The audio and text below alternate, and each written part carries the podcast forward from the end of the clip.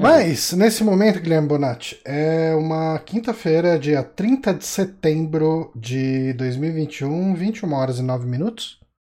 Repita. 21 horas e 9 minutos.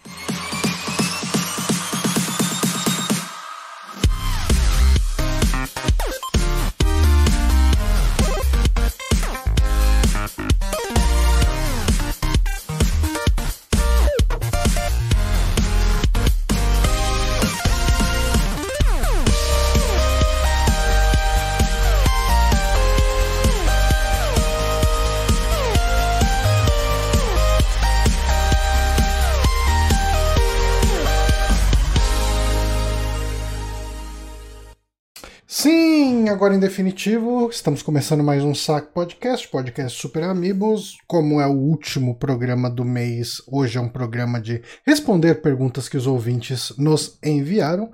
Eu sou Johnny Santos, estou aqui com Guilherme Bonatti, sem barba. Olá, tô aqui com o João sem cabelo. Cara, eu posso te falar uma coisa que eu acho que eu me acostumei mais e com o fato de estar sem cabelo e, e talvez seja um caminho sem volta? Mas você sempre cortou o cabelo. Você não, só parou na pandemia, não foi? Não, mas não curtinho assim desse jeito. Ah, é? Você tinha cortado curtinho. Não, às vezes eu corto, mas tipo, ele fica meio compridinho em cima, batidinho dos hum. lados e tal. Mas uhum. assim, tipo, a última vez que eu cortei assim, cara, deve ter sido em 2014, sei lá, 15, assim, hum. bem, bem batidinho assim. E, e tô gostando muito da praticidade, o fato de eu estar tá alguns dias sem, sem precisar pentear o cabelo. Ah. Sai do banho e, e, tá pronto. É uma vantagem. Né? É uma... Eu, eu, eu achei uma solução para não ter que ficar penteando o cabelo sempre, que é as tranças.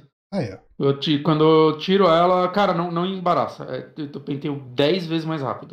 Não, então, o meu problema é que como o meu cabelo não é com, não tava comprido que nem o seu, ele tava só grande, uhum. tinha dia que eu não conseguia acertar ele de jeito nenhum. Uhum. Assim, ele ficava, sabe, o, o, o não sei se já o, com certeza não é da sua época, mas talvez você já tenha visto que tem o Adamastor Pitaco. Não. Eu vou não pedir para você pesquisar na internet por Adamastor Pitaco. Adamastor, olha, já, já completou.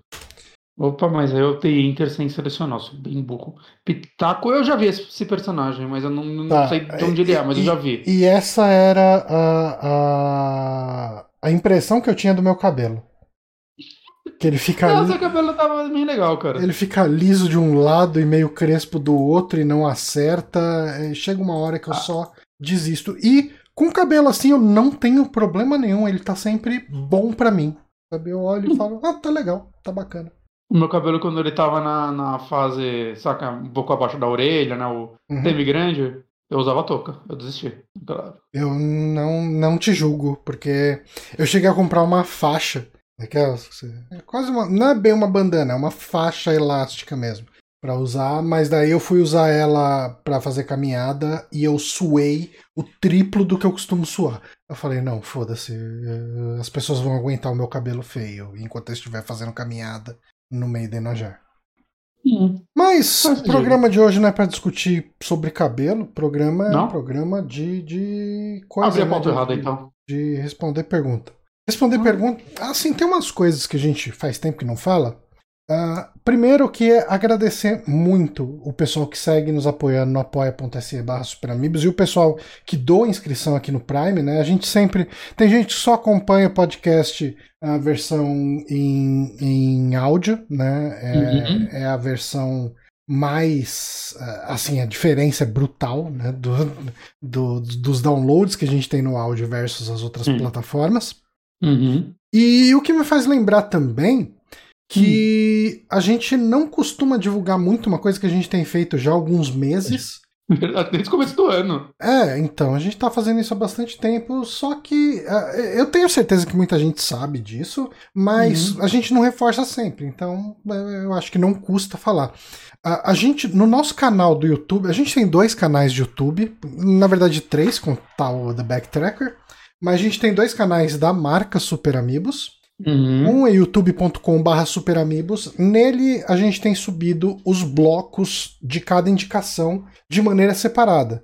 Uh, você uhum. quer ver só a nossa opinião sobre Deathloop? Tem lá um videozinho separadinho, bacaninha, onde você pode ver só a parte do Deathloop sem precisar ver a game, sem precisar ver uh, as outras indicações do dia, introdução, nada disso, direto no assunto. E, e todos os reviews, né, todas as análises que a gente faz sobem lá, que é bem bacana, uhum. tá bem organizadinho. Uma galera vem Sim. falar com a gente, porra, cara, que legal. Eu nem tava muito afim de ver vocês falando, sei lá, de um filme de terror. Queria ver a opinião de vocês sobre esse jogo. Bom que dá pra ir lá ver no vídeo e tal e, e já resolver. Ver a parte que quer. Uhum. E, e, a gente tem também um outro canal que você pode acessar ele como youtube.com/barra Amibolândia. Nossa, é verdade, não é Super Amigos TV, é Amibolândia. Não, então, o nome do canal é Super Amigos TV, mas o, o a URL dele é uhum. youtube.com barra Amibolândia. Se você digitar isso, você cai direto nesse canal. A gente sobe as lives na íntegra lá, né? É, programas como esse que a gente está gravando aqui hoje, né, que é o de responder perguntas, a gente não sobe, a gente não quebra blocos porque talvez não fizesse sentido. Talvez até pudesse subir uma pergunta, né, lá uhum. e falar, ah, se quiser ouvir inteiro, vai no nosso podcast, sei lá, mas a gente pensa nisso no futuro.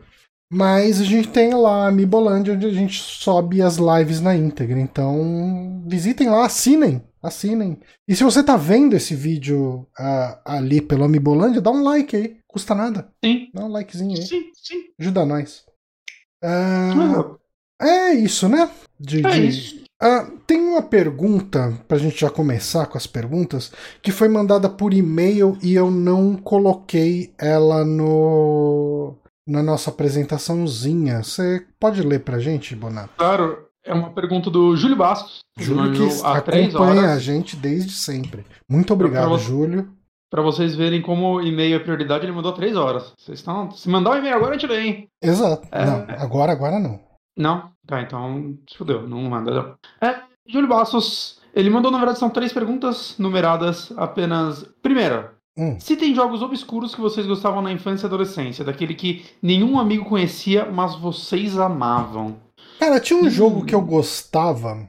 Eu gostava muito dele, mas eu já vi muita gente falando hoje em dia, nossa, aquele jogo merda de Master System e tal. E, então eu nunca voltei para esse jogo para ver o quão ruim ou bom ele é. Eu tenho quase certeza que ele deve ser ruim. Mas chama Aztec Adventure. Aztec Adventure, não conheço. Aztec Adventure. Você joga com um menininho e daí uh, tem uns companions que te perseguem ali. Um é um, um bicho pássaro, acho que tem um que é bicho gato. Tipo, tem, um, tem três companions. E é um joguinho meio que de, de aventurinha, assim, que você vai. É uma visão uhum. meio top-down, estilo Zelda. Uh, uhum. Com os bonecos um pouco mais comprido. E eu lembro que tinha todo um lance de que esses companions que você pegava, uh, ah, para eles entrarem no seu time, você tinha que tacar dinheiro neles. Eles são inimigos. E daí você joga dinheiro neles, eles deixam de ser inimigo e vêm pro seu time. Daí você usa ele e tal. Ele era um joguinho bem de exploraçãozinho e tal. É, digamos que era um Zelda. Eu sei que Zelda não é RPG, mas era um Zelda menos RPG. Né? Ele, é um, ele é um jogo Não. talvez mais focado na ação do que em contar uma grande história. Uhum, uhum. Mas, assim, nunca voltei para esse jogo e eu gostava muito quando era criança. Olha, assim, eu tenho certeza que se eu começar a pensar, tipo, no PlayStation 1, por exemplo, tinha milhão de jogos piratas lá, então com certeza tinha muita coisa que eu jogava que é, não é muito comentado, algo do tipo, né? Mas um que me veio à mente agora, que na verdade faz um tempo que às vezes eu olho ele, ele, ele tá em venda no Steam, na GOG e tudo mais, mas eu nunca mais joguei ele. É um jogo de PC, né? Hum? Obviamente, tá vendendo no Steam, na GOG. E eu tinha ele em alguma daquelas revistas, aquelas CD Expert. Que é assim, eu não tenho ideia de qual foi o sucesso desse jogo. O que eu sei é que eu nunca vi ninguém falando dele nos dias atuais. Não, não é aquele jogo tipo os canais que eu sigo pegam e falam: "Olha esse jogo revisitando tal". E é um jogo que chama Septera Core. Você já jogou? Ou Nossa, nunca ouvi falar. Ele era um RPG. Eu acho que. Hoje, assim, eu tô até vendo um vídeo dele aqui enquanto a gente fala. Eu acho que dá pra considerar. Septera Core. Septera Core. É, ele tem Legacy muita cara. Tem muita cara de RPG da época, né? Uhum, uhum. Só que ele tinha um mundinho legal, assim, meio pós-apocalíptico e tudo mais. Eu gostava do combate. Eu acho que é porque eu não jogava muito RPG no PC também, né? Hum. E, tipo, eu- nessa época. Tipo, eu acabei, eu lembro que eu peguei o Fallout 2 pouco tempo depois e tal, né? Que também veio em alguma revista. Mas eu não sei, eu adorava o, o mundinho dele. Eu achava ele bem interessante, mas eu nunca terminei também. Uhum. Mas era um jogo que, que eu gostava bastante, assim, da- das ideias dele. Mas novamente eu não revisito ele há quase 20 anos. É. Né? E eu acho que tem só mais um, assim, que esse é um que eu revisitei há uns 10, 15 anos atrás. Então não dá pra falar que é pouco tempo, né? Mas que é o Quest for Glory 5. Que. É, Quest for Glory, eu só joguei os 5. Eu comprei todos no GOG há uns anos atrás e eu, eu precisava jogar eles. Né, mas os 5 eu lembro que eu ganhei de Natal de uma tia minha também pra PC e era interessante porque ele tinha legenda em português, né? Então era um. Ele é um meio que uma mistura de adventure com RPGs, né? Pra quem nunca Uhum. jogou essa franquia.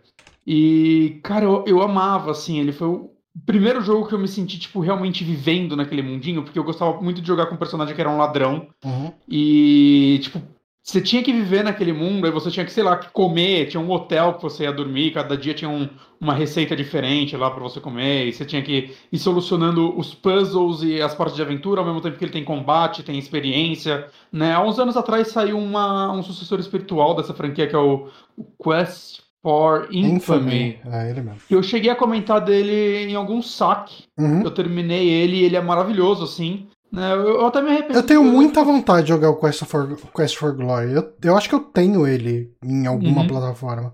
É, o- eu sei que o que a galera mais ama, acho que é o 3 e o 4, né? Uhum. Eu joguei o 5 porque ele já era 3D e tal, e tipo, não tinha os outros, né? Simplesmente eu não, Uhum. não tinha acesso a eles na época, né? Eu tenho, eu tenho muita vontade de pegar e jogar a, a franquia inteira, assim, porque esse 5 é um jogo que eu joguei por anos, assim, eu demorei muito pra terminar ele, Uhum. e é por isso que eu falei que eu revisitei há uns anos atrás, porque foi numa época que eu ainda não tinha pego o 360, e aí eu voltei a jogar um pouco no PC, né? Meu PC não rodava muita coisa a mais, foi a época que eu joguei o Fable 1 e tal, e eu lembro que eu instalei ele, e aí foi a primeira vez que eu terminei, primeira e única vez que eu terminei. E era um jogo bem, bem interessante. Eu me arrependo de não ter feito um vídeo do, do Quest for Infamy, porque eu gravei meu gameplay inteiro na época, Caramba.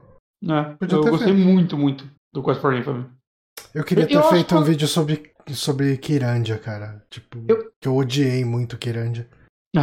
Eu, eu acho que você ia gostar do Quest for Infamy, viu, Johnny? Eu tenho quase certeza que sim, Uhum. cara. Eu só preciso parar pra jogar ele. E Ah. faz tanto tempo que eu não jogo um Adventure, principalmente um Adventure clássico. Eu tava muito na pegada de pegar. Então, o, de, o de- Infamy não é clássico, o Infamy é o sucessor Não, não, não, sim, sim, sim. Ah. O, mas- ah, tá, você tá falando do Infamy. Eu tava É. pensando no Quest for Glory. Ah, então eu acho que você ia gostar do Infamy, assim. Tá. Eu acho que você, você poderia ir pra ele se você quisesse um dia. Uhum. É, não, não seria nada mal. Faz tempo que eu não jogo um Adventure. Acho que o último que eu joguei foi Strangeland, né? Que eu fiz o vídeo lá e tal. Ah, sim. Ah, o É. último que eu joguei foi o Gabriel Knight 2. É, vai ter o Gabriel Knight 2 aí pra gente jogar. É, isso é uma coisa importante pra gente falar também, né? Hum, Ah, a partir, partir da semana que vem começa o Amiibo Outubro, a gente fala aí a programação no finalzinho Uhum. Ah. e volta pra Tem isso. uma pergunta. Os jogos indies como conhecemos morreram? Aí ele colocou entre parênteses. Me refiro àquele clima meio Indie Game The Movie 2009, Live Arcade, etc-. Ah, eu Quer acho que começar? não, cara. Eu acho que eu, eu acho que ah, eu acho que a cobertura de jogos indie daquele jeito meio que morreu porque aquilo não é mais novidade. Uhum. né? Tipo, a, a- a vida sofrida. Tipo, Indie Game The Movie foi um negócio bem legal, né? Porque a, a gente teve. é, Ele é um documentário muito bem produzido, eu, eu- eu gosto dele, ah, e eu acho que ele conta bem as histórias. Ah, Uhum. eu, eu acho que ele. é, é, Ele. É lógico que quando alguém tá fazendo um documentário, ela escolhe qual a ótica que ela vai passar. Ela cria uma narrativa, né? Ela cria a narrativa. Né? JB, obrigado pela assinatura aí. 14 meses seguidos. Muito aí. obrigado. Muito bom, cara. Valeu mesmo. Muito obrigado mesmo. Ah, mas. é, sei lá, cara, a gente tem. A gente tem ouvido muitas histórias dessas, mas ela não é. A, a história em si não é mais novidade, né? E, e, assim, eu acho que o, o, o mercado indie, o indie se fragmentou, né? No sentido de, tipo, hoje a gente tem, tipo, o que a gente chama, tipo, indie da EA, né? Tipo, Uhum. Lost in Random, né? Ou It Takes Two. It Takes Two eu já acho que é uma sacanagem falar assim, né? Mas se você pegar seu Brothers, por exemplo, poderia ser considerado isso, Sim. né? É, que são indies já com, com publishers, né? Indies com mais ajuda, equipes maiores, né? Mas sempre tem, de vez em quando, um cara, tipo, sei lá, você pega o Stardew Valley, o cara ficou 20 anos trabalhando naquele jogo. Hollow Knight, não faz tanto tempo que saiu, saca? Uma equipe de três uhum. pessoas. Ainda existe, né? Mas eu acho que realmente as, as histórias são um pouco diferentes, a forma como eles vão ser publicados também vão ser diferentes, né? Porque o que morreu era aquele, por exemplo, aquele hype do live arcade, o Summer. Summer, é, Fest, Summer, of, Arcade, Summer of Arcade. É, que era, que era um negócio legal, né? Porque, tipo, tinha o ano inteiro, mas a Microsoft pegava uns quatro por ano pra, tipo, botar no pedestal e... Uhum. e... Mas você não sente que né? hoje... Isso morreu. Hoje o jogo independente, ele tá no meio da E3, de, de showcase dessas empresas grandes, e quando o jogo se destaca, as pessoas já prestam atenção dele desde o momento que ele foi anunciado junto com, com outros AAA, por exemplo, Cara, tem, tem aquele. Eu esqueci o nome dele, aquele 2D. Não sei o que. Que é um jogo que muda. Não, é, é, não. é que é dois bonequinhos. Um é 2D e outro é top-down. E hum, você fica intercalando. Cara, esse jogo eu, eu só não peguei ele porque eu tô naquele momento que é sacanagem do backlog, né? Porque eu tô com jogos grandes de backlog. pra, pra chegar e ficar colocando mais jogo aí. Mas eu tava muito afim. Ele é um uhum. jogo que ele é um pouco plataforma, um pouco resolução de puzzle. Que você tem dois bonequinhos, um azul e um vermelho, se não me engano, não lembro as cores deles, mas um dos bonecos tem pers a, a, perspectiva é 2D, né, tipo plataforma, e outro dos bonecos é top-down. Então, uh, você tem um cenário Vamos supor, o negócio tá cheio de água. Quando você intercala, você tem um botão que você intercala entre os dois bonecos. Aí você tá jogando com plataforma, daí o, o, o chão, digamos assim, tem um fosso com água. Só que na parede tem um ralo. Quando você chaveia pro outro boneco, pro, pro top-down, a água vai cair tipo pro chão. E daí ela vai descer no ralo. E daí você consegue chegar e passar com ele. Daí, tipo, você intercala entre esses dois gameplays. Esse foi um jogo que eu achei genial. E ele não, não, saiu num evento de indie, sabe? Tipo, ele tava uhum. no meio de outros jogos grandes ali no meio. E você pesca, sabe? Você fala, porra, mano, que jogo interessante, sabe? Tipo. O mercado indie também tá muito. Acho que a divulgação tá mais difícil, né? Porque tem tanta coisa saindo de qualidade alta, né? Tem muito jogo de qualidade muito alta, né? É difícil uhum. um se destacar como foi o Super Meat Boy, por exemplo. Uhum. Não, acho que é um. É, eu, eu, acho, acho que acima disso a... tem, tem uma outra coisa que na época você precisava chamar atenção para um indie novo. Porque as pessoas não prestavam atenção no indie. Ah, esse jogo barato, isso aí parece jogo de, de PlayStation 1, de Super Nintendo. Por que, que eu vou comprar o jogo de Play 1 no, no meu Xbox 360? Sabe? Tipo, uhum, uhum. E, e a cultura de jogar um jogo independente, ela Mudou. tá muito diferente. Tipo, hoje, assim, lógico, a gente ainda enxerga que é um AAA, que é um indie, mas a gente não tem vergonha de deixar um AAA de lado porque a gente tá se divertindo pra caralho com o indie. Sim, concordo. É, eu, eu, diria que o, a forma como eles são lançados mudou mais do que a forma como eles são desenvolvidas, né, em muitos casos. Uhum. Acho que a, a forma antiga mudou para sempre e o desenvolvido só fragmentou em né, mais formas diferentes de serem feitos. Uhum. Ah, olha aí. E não poderia faltar. Quais canais de YouTube vocês têm acompanhado? Oh, faz tempo, hein, que não tem essa. Faz tempo e caralho. Cara, e o pior é que assim, eu, eu fiquei. Eu, eu fiquei muito tempo falando, puta, se perguntar isso de novo, fodeu, porque eu tô vendo as mesmas coisas. Hum. Mas eu tenho visto uh, um canal em particular que eu não lembro de ter falado aqui, que eu, que eu tava vendo. E eu tenho me divertido mais do que eu achei que eu fosse me divertir, que é o canal do Kiko. Do Kiko Loureiro. Kiko? Ah, é legal o canal dele. O canal dele eu não é bem tudo, legal. mas eu, eu acompanho. De... É, então, às vezes eu vejo, chama atenção. E, e, é bem bacana. Eu acho que ele mostra os bastidores de show, bastidor de gravação, bastidor de, de ensaio. Que é coisa que eu nunca tinha tido acesso, sabe? Tipo, por exemplo, eu não fazia ideia do de que lá é, é assim pensando parando para pensar um pouco faz todo sentido. Mas eu não fazia ideia de que lá nos Estados Unidos existe toda uma estrutura para ensaio de banda que vai sair em turnê. Então, a gente aqui no Brasil, a gente tá acostumado com aqueles estúdios de ensaio da Teodoro Sampaio e de bairro, enfim, que são estúdiozinhos ok, é bom para você reunir a sua banda sem precisar reunir na casa de alguém né? E, e, cumpre bem o propósito, né? Tipo, tem uma bateria lá, tem os amplis, daí você só precisa levar prato, pedal, é, guitarra, né? Baixo, cabo, essas coisas. Você não precisa se preocupar em carregar um trambolhão de um, de um amplificador, de uma bateria e tudo mais. Isso atende bem. Só que uh, nesse vídeo, você viu esse vídeo também que a gente conversou sobre isso? É, é, ele mostra esse estúdio que eles foram para ensaiar para turnê. Então é um estúdio que a sala que eles tocam, cara, é do tamanho tipo de uma quadra de, sei lá, uma quadra de vôlei, não sei, uma coisa assim. E, e tem aquele, aquela parede de 500 amplificadores. Eles têm todo um equipamento de mixagem foda pra caralho ali pra fazer todo o preparo para uma turnê, realmente, uma turnê mundial, de, de show de festival, que é o tipo de coisa que. que um, um, ensaiar num, no Banana Boom da vida não, não, não, atenderia, né? Você ensaiou no Banana Boom já? Eu ensaiei no Banana Boom já. É, eu também já. ensaiei no Banana Boom. Bons tempos. Mas, putz, eu ensaiei, acho que, sei lá, com uma das minhas primeiras bandas, assim, de. Eu tinha uns 15 anos de idade. Não, com certeza não existe mais o Banana Boom, mas. Será? Eu acho que. Eu, bom, eu lembro dele ter fechado. Pode ser que tenha reaberto. Eu ensaiei lá depois uma vez com hum. o Rafinha. Rafinha. E o Rafinha, ele tava uma hora meio bêbado no chão, assim, aí a gente tava tocando, ele tava só olhando, aí ele começou a filosofar, ele, porra, a gente era tudo moleque, né? A gente vinha aqui, tocava, aí hoje as coisas passou, a gente estudou, a gente é músico melhor, a gente tem umas bandas legal, aqui continua uma merda. Você sabe onde eu ensaiava, cara? Eu não sei se você já ensaiou nesse. Tinha um estúdio lá perto do Museu do Ipiranga que chamava Spectrum. Eu ensaiava no estúdio perto do Museu do Ipiranga, mas eu não lembro o nome. Cara, eu gostava. Era na própria Avenida Dom Pedro ali. Era, eu ensaiava lá com, uma, com a banda que eu tinha com o Márcio. É, então, eu ensaiava lá com o Van Halen Cover.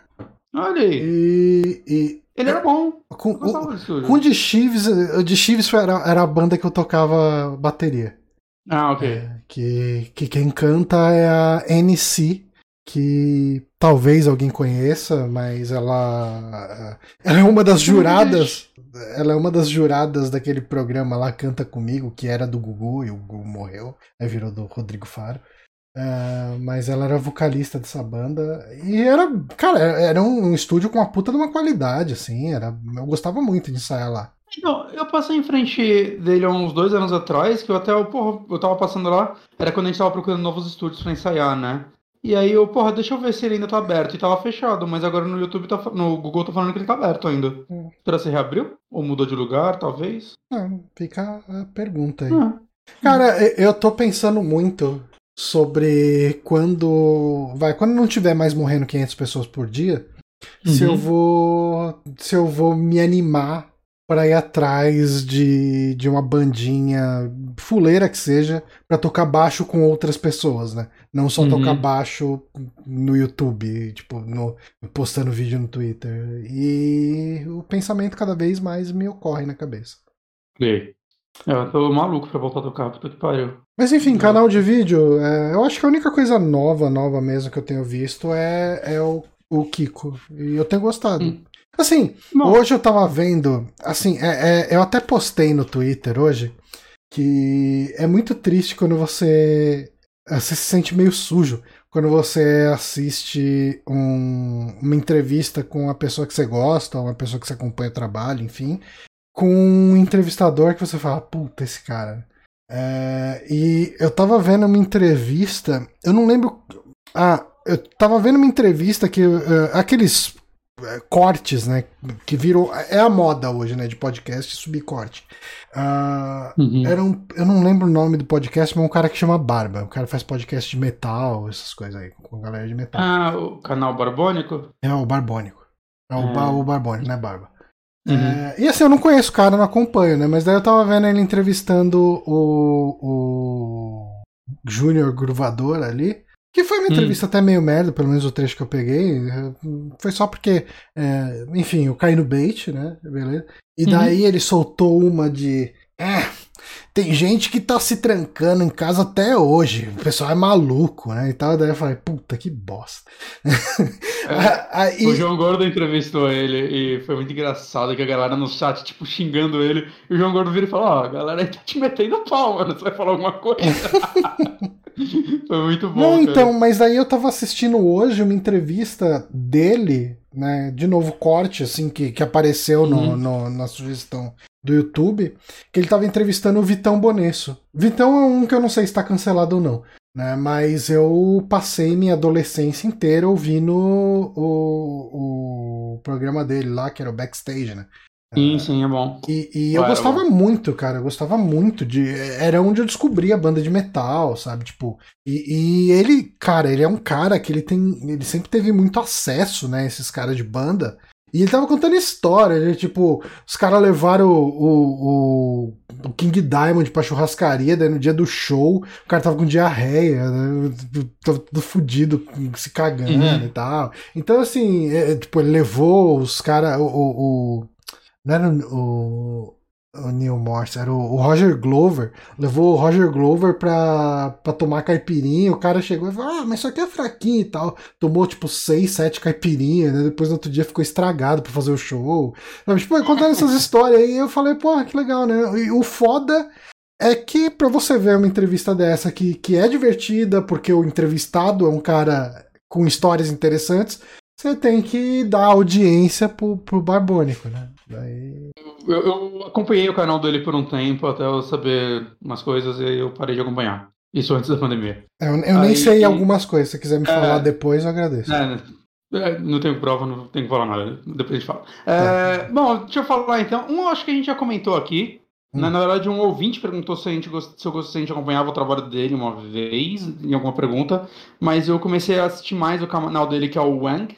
Putz, cara, eu vi aquele vídeo dele sobre o pornô do Mario e não vi mais nada, mas eu achei sensacional, cara. É muito bom, cara, que ele faz umas buscas legais e eu acho muito legal que, tipo, quando ele faz vídeos sobre coisas que estão perdidas e a parada tem um follow-up, ele vai fazendo os vídeos e mostrando, olha só, acharam tal coisa e tal, uhum. né? ele vai atualizando. Então, putz, eu tô, sei lá, as últimas duas semanas, até antes de eu vir pra cá, eu tava vendo muitos vídeos dele. E um outro vídeo que eu tô vendo é que, assim, né, eu acho que eu até postei no Twitter há um tempo atrás que o Horror Review fez um vídeo de 4 horas sobre. Sobre. Caralho, qual é o tema? Porra. É... Cinema extremo. Hum. É... e o, o Horror Reviews, não? Cinema extremo é cinema que é cinema pra caralho. Tem muita câmera, muito diretor, muitos atores, é, é isso. É isso mesmo. Ok. É... Não, é sobre vídeos. Não é extremo, né? Que ele fala. Eu tô abrindo aqui o canal, é mais fácil. Disturbing Movies, né? The Ultimate Guides to Disturbing Movies. É um vídeo de 3 horas e 40 que eu falei, vou ver em vários dias. Eu vi em dois. Sendo que o primeiro dia eu vi 40 minutos e no outro eu vi as outras 3 horas. E o legal desse vídeo é que tem a participação de muito youtuber, né? Do, do gênero. Uhum. E, e assim, alguns eu já conhecia e outros não. Eu assinei alguns canais novos e o que eu viciei, assim, depois que eu vi esse vídeo, é de uma mulher, ela chama é a Nix Fierce, é o canal dela. Hum. Né, o nome dela é May. Porque nos vídeos ela era muito engraçada, assim, ela, ela fazia uns insights muito legais, mas ao mesmo tempo ela é muito engraçada. E aí eu, tipo, sei lá, eu viciei no, nos vídeos dela, é legal que ela entende bastante de cinema, parece que ela é formada em alguma coisa relacionada ao cinema, então ela costuma fazer fazer algum, alguns comentários bem pertinentes, assim, né? Por mais que o vídeo dela não seja, tipo, tão focado no lado técnico, ela tem um conhecimento técnico, então ela acaba não falando muita bosta, uhum. né? E o, o lado interessante também dos vídeos dela é que ela faz algumas análises bem mais baseadas na vida dela, né? Porque, como ela é uma mulher trans, por exemplo, uma coisa muito legal é o vídeo dela sobre Sleepaway Camp que ah, esse, esse, filme, mesmo aceitando que ele é um filme preconceituoso pra caralho, saca? Então é, é, muito legal você ver alguém falando sobre esses temas de uma forma clara, assim, e sem, sem achismo, né? Porque uhum. é uma pessoa que, que vive. E eu, sei lá, eu tô, tô completamente viciado assim no canal dela. Eu, eu vi uma quantidade Qual o nome absurda. Mesmo? É, Nix Fears. É, Nix é N-Y-X espaço Fears. Os vou... medos de Nix. Eu vou inscrever aqui eu depois vejo. E a... Nix. E, e, e, ela faz alguns vídeos também, tipo, que não são necessariamente sobre filmes, né? Então é tipo, sei lá, lendo alguma história, saca? Ou coisas do tipo que também são bem interessantes. E, e foi muito legal que ela fez um vídeo sobre aquele Scary, é, é, Scary Stories to Tell in the Dark, que uhum. eu acho que eu cobri ele no, no saque até. E, tipo, ela odiou esse filme, né? Ela lia, e é legal que ela lia os livros e tudo mais quando ela era criança. E um ponto interessante que eu, eu nunca pensei sobre isso, né? Que ela comenta que ela achou a edição do filme uma bosta, né? E hum. é, é, difícil normalmente você analisar uma edição de filme, né? E ela falou uma coisa que eu quero começar a reparar mais agora em cinema, que é um jeito de você reparar que a edição de um filme é ruim é quando você tá vendo um filme e você não acha, e você sabe que tem algo errado e você não sabe o que é. Ah, sabe? Tipo, a história não é ruim. Sentido. Os, os diálogos não são ruins, as atuações não são ruins, saca? A direção não parece ruim. Quando você não consegue nem fudendo achar o que tem de ruim na, na, nesse, nesse filme, provavelmente é a edição dele que tá uma bosta. E isso me fez questionar um pouco. Depois que eu vi esse filme, eu não voltei a assistir, mas eu tava vendo a última temporada de Além da Imaginação, do Jordan Peele. Do Jordan Peele e, cara, é, é, bizarro. Quando eu penso no tema dos episódios e tudo mais, eu. Caralho, isso não é ruim, mas por algum motivo tem algo de estranho nessa série. Uhum. Eu tô começando a questionar, será essa edição será dela? Será que a edição é, é, uma boa pra Eu comecei a, a questionar atenção. isso. E, foi engraçado, quando eu conversei sobre isso com o Moonrunner, isso antes de eu ver esse vídeo, ele falou, cara, eu acho que a edição não é boa. Eu, será, cara? e aí agora, tipo, fiquei com isso encucado na cabeça. Será essa edição desse Twilight Zone é uma bosta? Fica, é só, é só, só um pensamento. Não vai levar ninguém a nada. É uma indagação não, completamente vazia que eu tive. É. Mas eu, eu, eu gostei eu gostaria de, de repente, sei lá, participar de alguns workshops de cinema para ajudar a forma nisso. ajudar a forma que eu analiso. Uhum. É... Eu tava pensando, tipo, não de cinema necessariamente, né? Talvez um. de crítica mesmo, né? Fazer um. ver algumas pessoas explicando sobre crítica que involuntariamente você vai aprender sobre a parte técnica, né? Uhum. Eu ando tendo bastante vontade, porque acho que a gente tá cobrindo muito filme hoje em dia, né? A gente fala pelo menos um filme por mês. É, a gente, a é, gente e... começou a ir mais, né, pra essa, pra essa linha. É, então, eu queria tentar fazer umas análises mais interessantes do que é. gostei do oh, É legal, né? O filme é bom. É, é. Bom, mas é, é, isso. Essas foram as perguntas do Júlio Bastos. Muito obrigado por elas. Lembrando, né? Uh, isso eu acho que até puxa um gancho para essa pergunta que eu propositalmente deixei de primeira, mesmo sendo de anônimo. Que o cara hum. chegou aqui, o anônimo mandou aqui falando: mandei pergunta sobre a Twitch e o homem branco aqui, mas o moderador do podcast não leu. Então, hum. o, o Twitch. É... Ah, eu, eu tinha entendido a pergunta errado. Eu não entendi a pergunta. É, teve, é, teve alguma pergunta que talvez esteja na fila ainda é, hum. sobre a questão do homem branco. Cara, é, é, eu não lembro se eu ignorei propositalmente essa pergunta ou se ela ficou na quer... fila. Cara, eu acho que era alguma coisa do tipo. Putz, cara, eu, eu não vou lembrar 100%. Uhum. Mas eu acho que era alguma coisa. Ah, não sei o que, eu sou opressor. Eu, eu não tenho certeza. Eu, eu não quero cometer uma injustiça, eu não lembro. Melhor falar okay. isso. Se ela tá na fila, Se ela tiver na fila, vai aparecer. Se ela não aparecer nessa fila de hoje, é porque eu propositalmente ignorei. É que assim, eu tinha interpretado essa pergunta de um jeito equivocado, né? Eu tinha interpretado, ah, eu mandei a pergunta no tweet o moderador não leu. Porque eu deixei ela de primeiro justamente para falar quais são os canais para mandar as perguntas, né? Que uhum. os canais para mandar a pergunta são e-mail ou Curious Cat, né? E o e-mail sempre tem prioridade. Uh, o e-mail sempre vai ser prim as primeiras perguntas que a gente vai abrir o programa. Em seguida vão vir as perguntas do Curious Cat identificadas, né? Tipo, ah, eu sou fulano, gostaria de saber não sei o quê. Ou você usou um login que a gente possa identificar. E por último vem as perguntas anônimas. Então essa é a nossa uhum. ordem para vocês não se esquecerem. Ah, mas vamos às perguntas identificadas do Curious Cat. Uhum. Diego Matias pergunta: Tava pensando aqui que adoraria o retorno da franquia Nightmare Creatures Quais jogos PlayStation 1 ou Saturn vocês gostariam de ver voltar nessa geração? Nightmare Creatures era muito foda, inclusive, tipo, eu tinha o Demon Souls e o Dark Souls 1, né? Eu não comprei o 2 na época porque eu não tinha terminado nenhum dos dois. E aí saiu Bloodborne, né? E tipo, eu falei, eu pensei que eu nunca mais ia dar uma chance pra From, saca? Uhum. Eu olhei para aquele jogo, assim, uns vídeos, assim, pouco antes dele lançar, né? Porque eu não tava nem acompanhando, assim, eu não tava realmente ligando E aí eu falei, caralho, isso é Nightmare Creatures no PlayStation 4, cara. E foi isso que me vendeu Bloodborne na época. É, que da hora. Eu nunca uhum. joguei, nunca joguei. Ele só tá no Play 1? Tem, se eu não me engano, tem 64 e acho que tem pra PC e Dreamcast também. Hum. Se eu não me engano, ele tem pra PC e Dreamcast. Mas eu joguei bastante a versão de Play 1 e de 64 na casa de algum amigo, né? Mas fácil, mais de 20 anos, né? Então. Uhum. Mas eu, eu adorava ele. Cara, é... provavelmente não envelheceu bem. Sobre essa geração específica, Play 1 e Saturn, é, é muito complicado. Assim, eu já falei isso aqui inúmeras vezes, uhum. mas essa foi uma geração onde eu tava jogando muito mais PC né? Uhum. Uh, eu tive, eu jogava até mais o Saturn do que o, o Play 1, mas o que, que eu jogava no Saturn? Eu jogava Mario vs Capcom, X-Men, tipo, os joguinhos de luta, que eles eram melhores no Saturn do que no Play 1. Né? Uh, eles precisavam daquele cartucho de memória, mas quando alugava lá no locador eles mandavam o cartucho junto. Uh, e, é. e, esses jogos não são jogos que eu sinto saudade, sabe? Tipo, uma, uma uhum, porra, podia ter Marvel vs Capcom de novo. Não, tô de boa. É... É, é eu tenho um. Eu tenho um jogo. É, então, o que, assim, só pra não sair do óbvio, né? De. Ah, okay. Assim, se eu fosse falar o óbvio aqui, eu falaria. Soul River, sabe? Tipo, pô. Ah, filha da puta, eu não tenho mais nenhum, então, foda-se. Ah. Droga. Desculpa ter te desprezado a sua opinião. Mas tem um jogo que eu gostava e possivelmente era uma bosta é, de Saturn que chama Albert Odyssey. Porque o, o, Saturn ele não tinha nada parecido com Final Fantasy. Até que hum. surgiu esse Albert Odyssey. E eu joguei bastante dele, não cheguei a terminar. E ele era claramente um Final Fantasy genérico.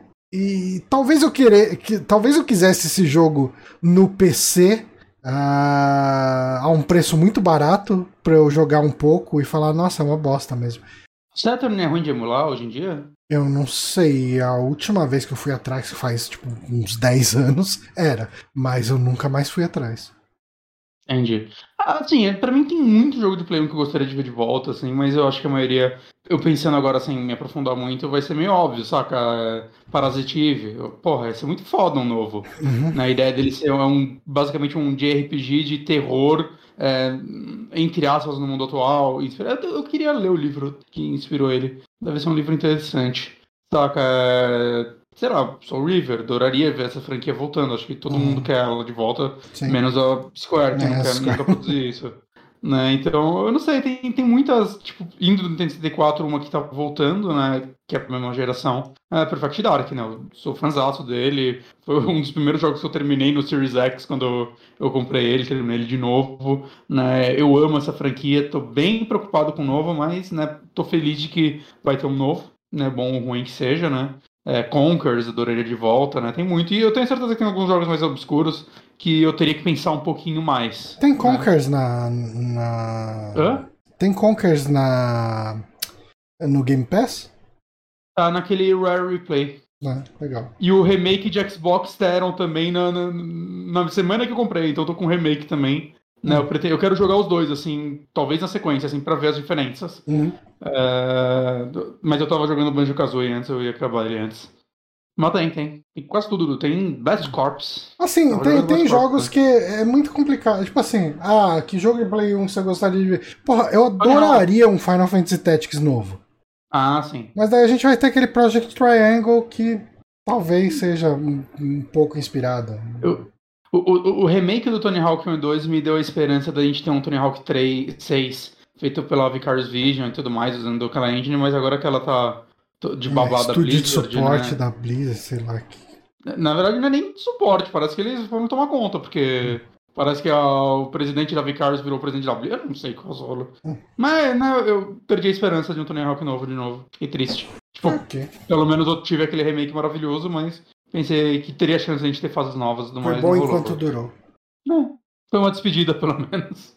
Uh, Moonrunner, uma pergunta aí. Aquela pergunta. Qual jogo que você. Que, qual jogo que todo mundo odeia, mas você adora? Todo mundo odeia, mas você adora. Hum. Hum. Todo mundo odeia. Todo mundo odeia. O que, que todo mundo odeia? No Man's Sky. Não gosto. Ah, jogo com abaixo de 70 no Metacritic, porque né, em games a nota começa em 60. Uh, hum, todo mundo odeia, mas eu adoro. Somou Maria vai com as outras. Eu, eu, é, eu também tô um pouco nessa pegada, porque eu tô. Eu, eu virei menos explorador, né? De. Ah, vai, é, sei lá, tipo, é, é os Larry novo. Que os fãs Não, odeiam. É, é, ótimo, é ótimo. É, eu, eu, gostei. Eu gostei. Eu, eu achei um excelente take no, no, no personagem. Eu acho que é uma reinvenção muito legal pro personagem.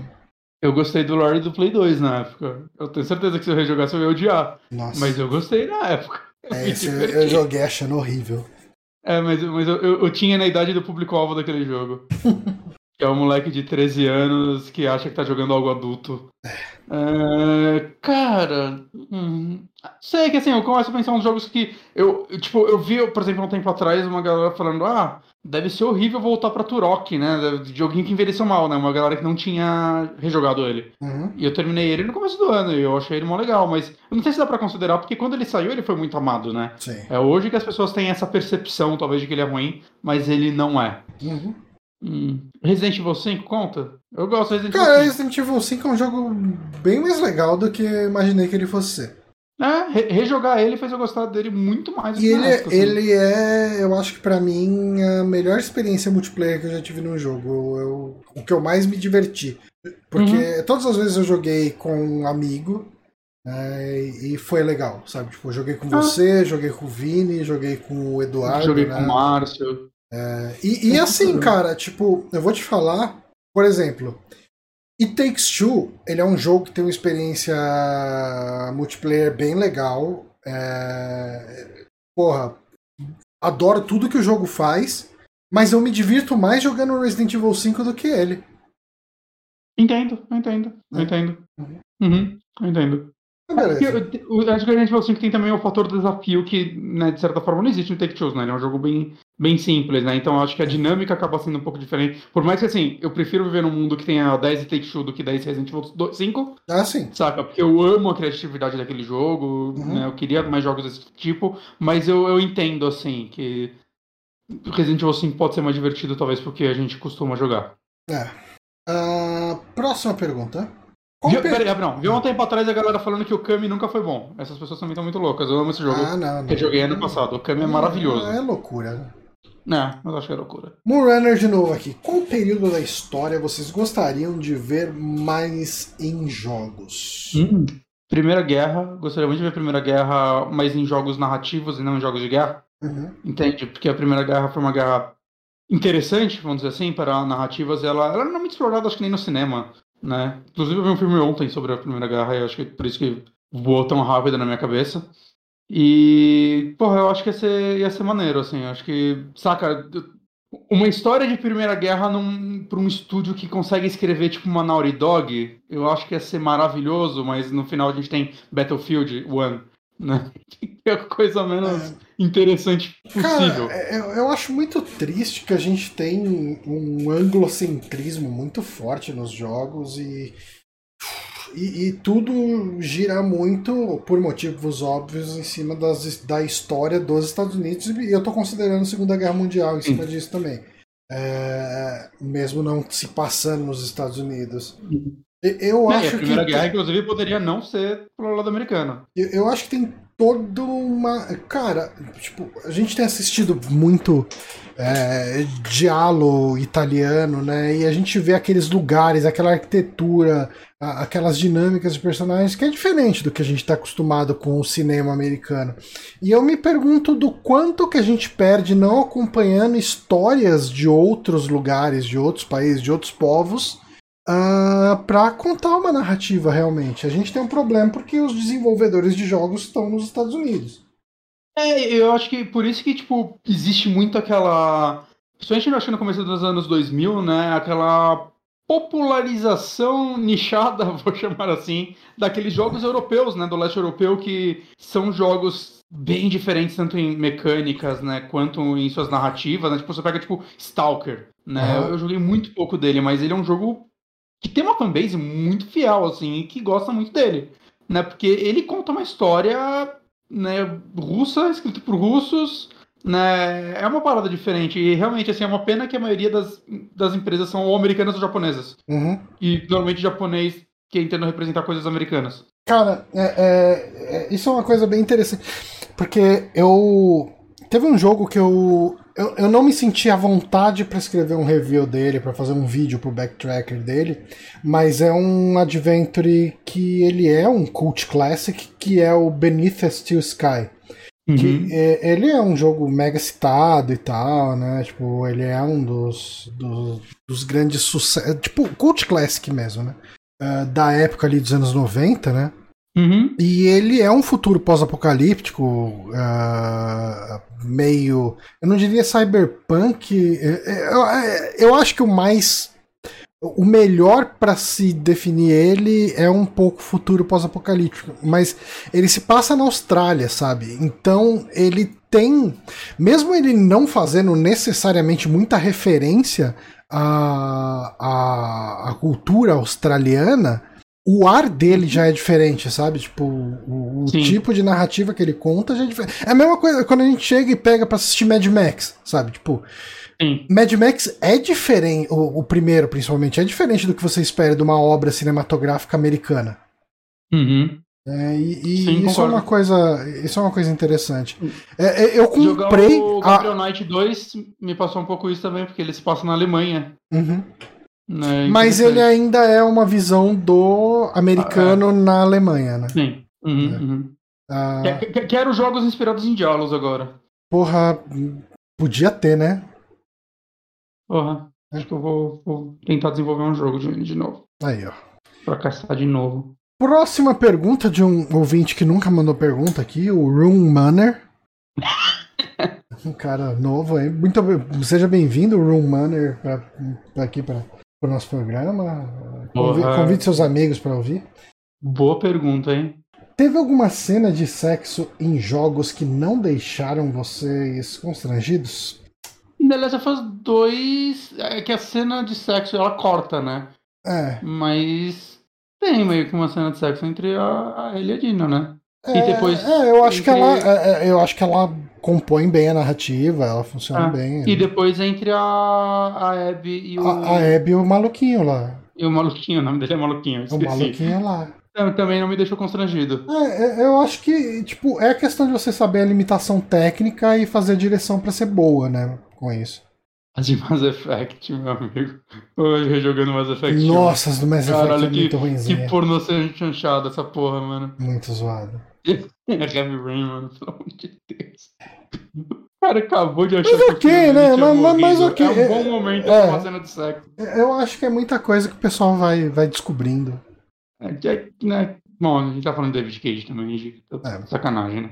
Mas eu tô Mas- pensando se mas eu- eu- alguma eu outra... acho Cara, eu, eu acho que God of War 2 tem um tato muito bem elaborado, muito bonito. Quando ele faz aquele Quick Time Event pra você transar com as deusas e, os- e- e o vaso fica caindo ali da, da- do criado mudo e quebrando.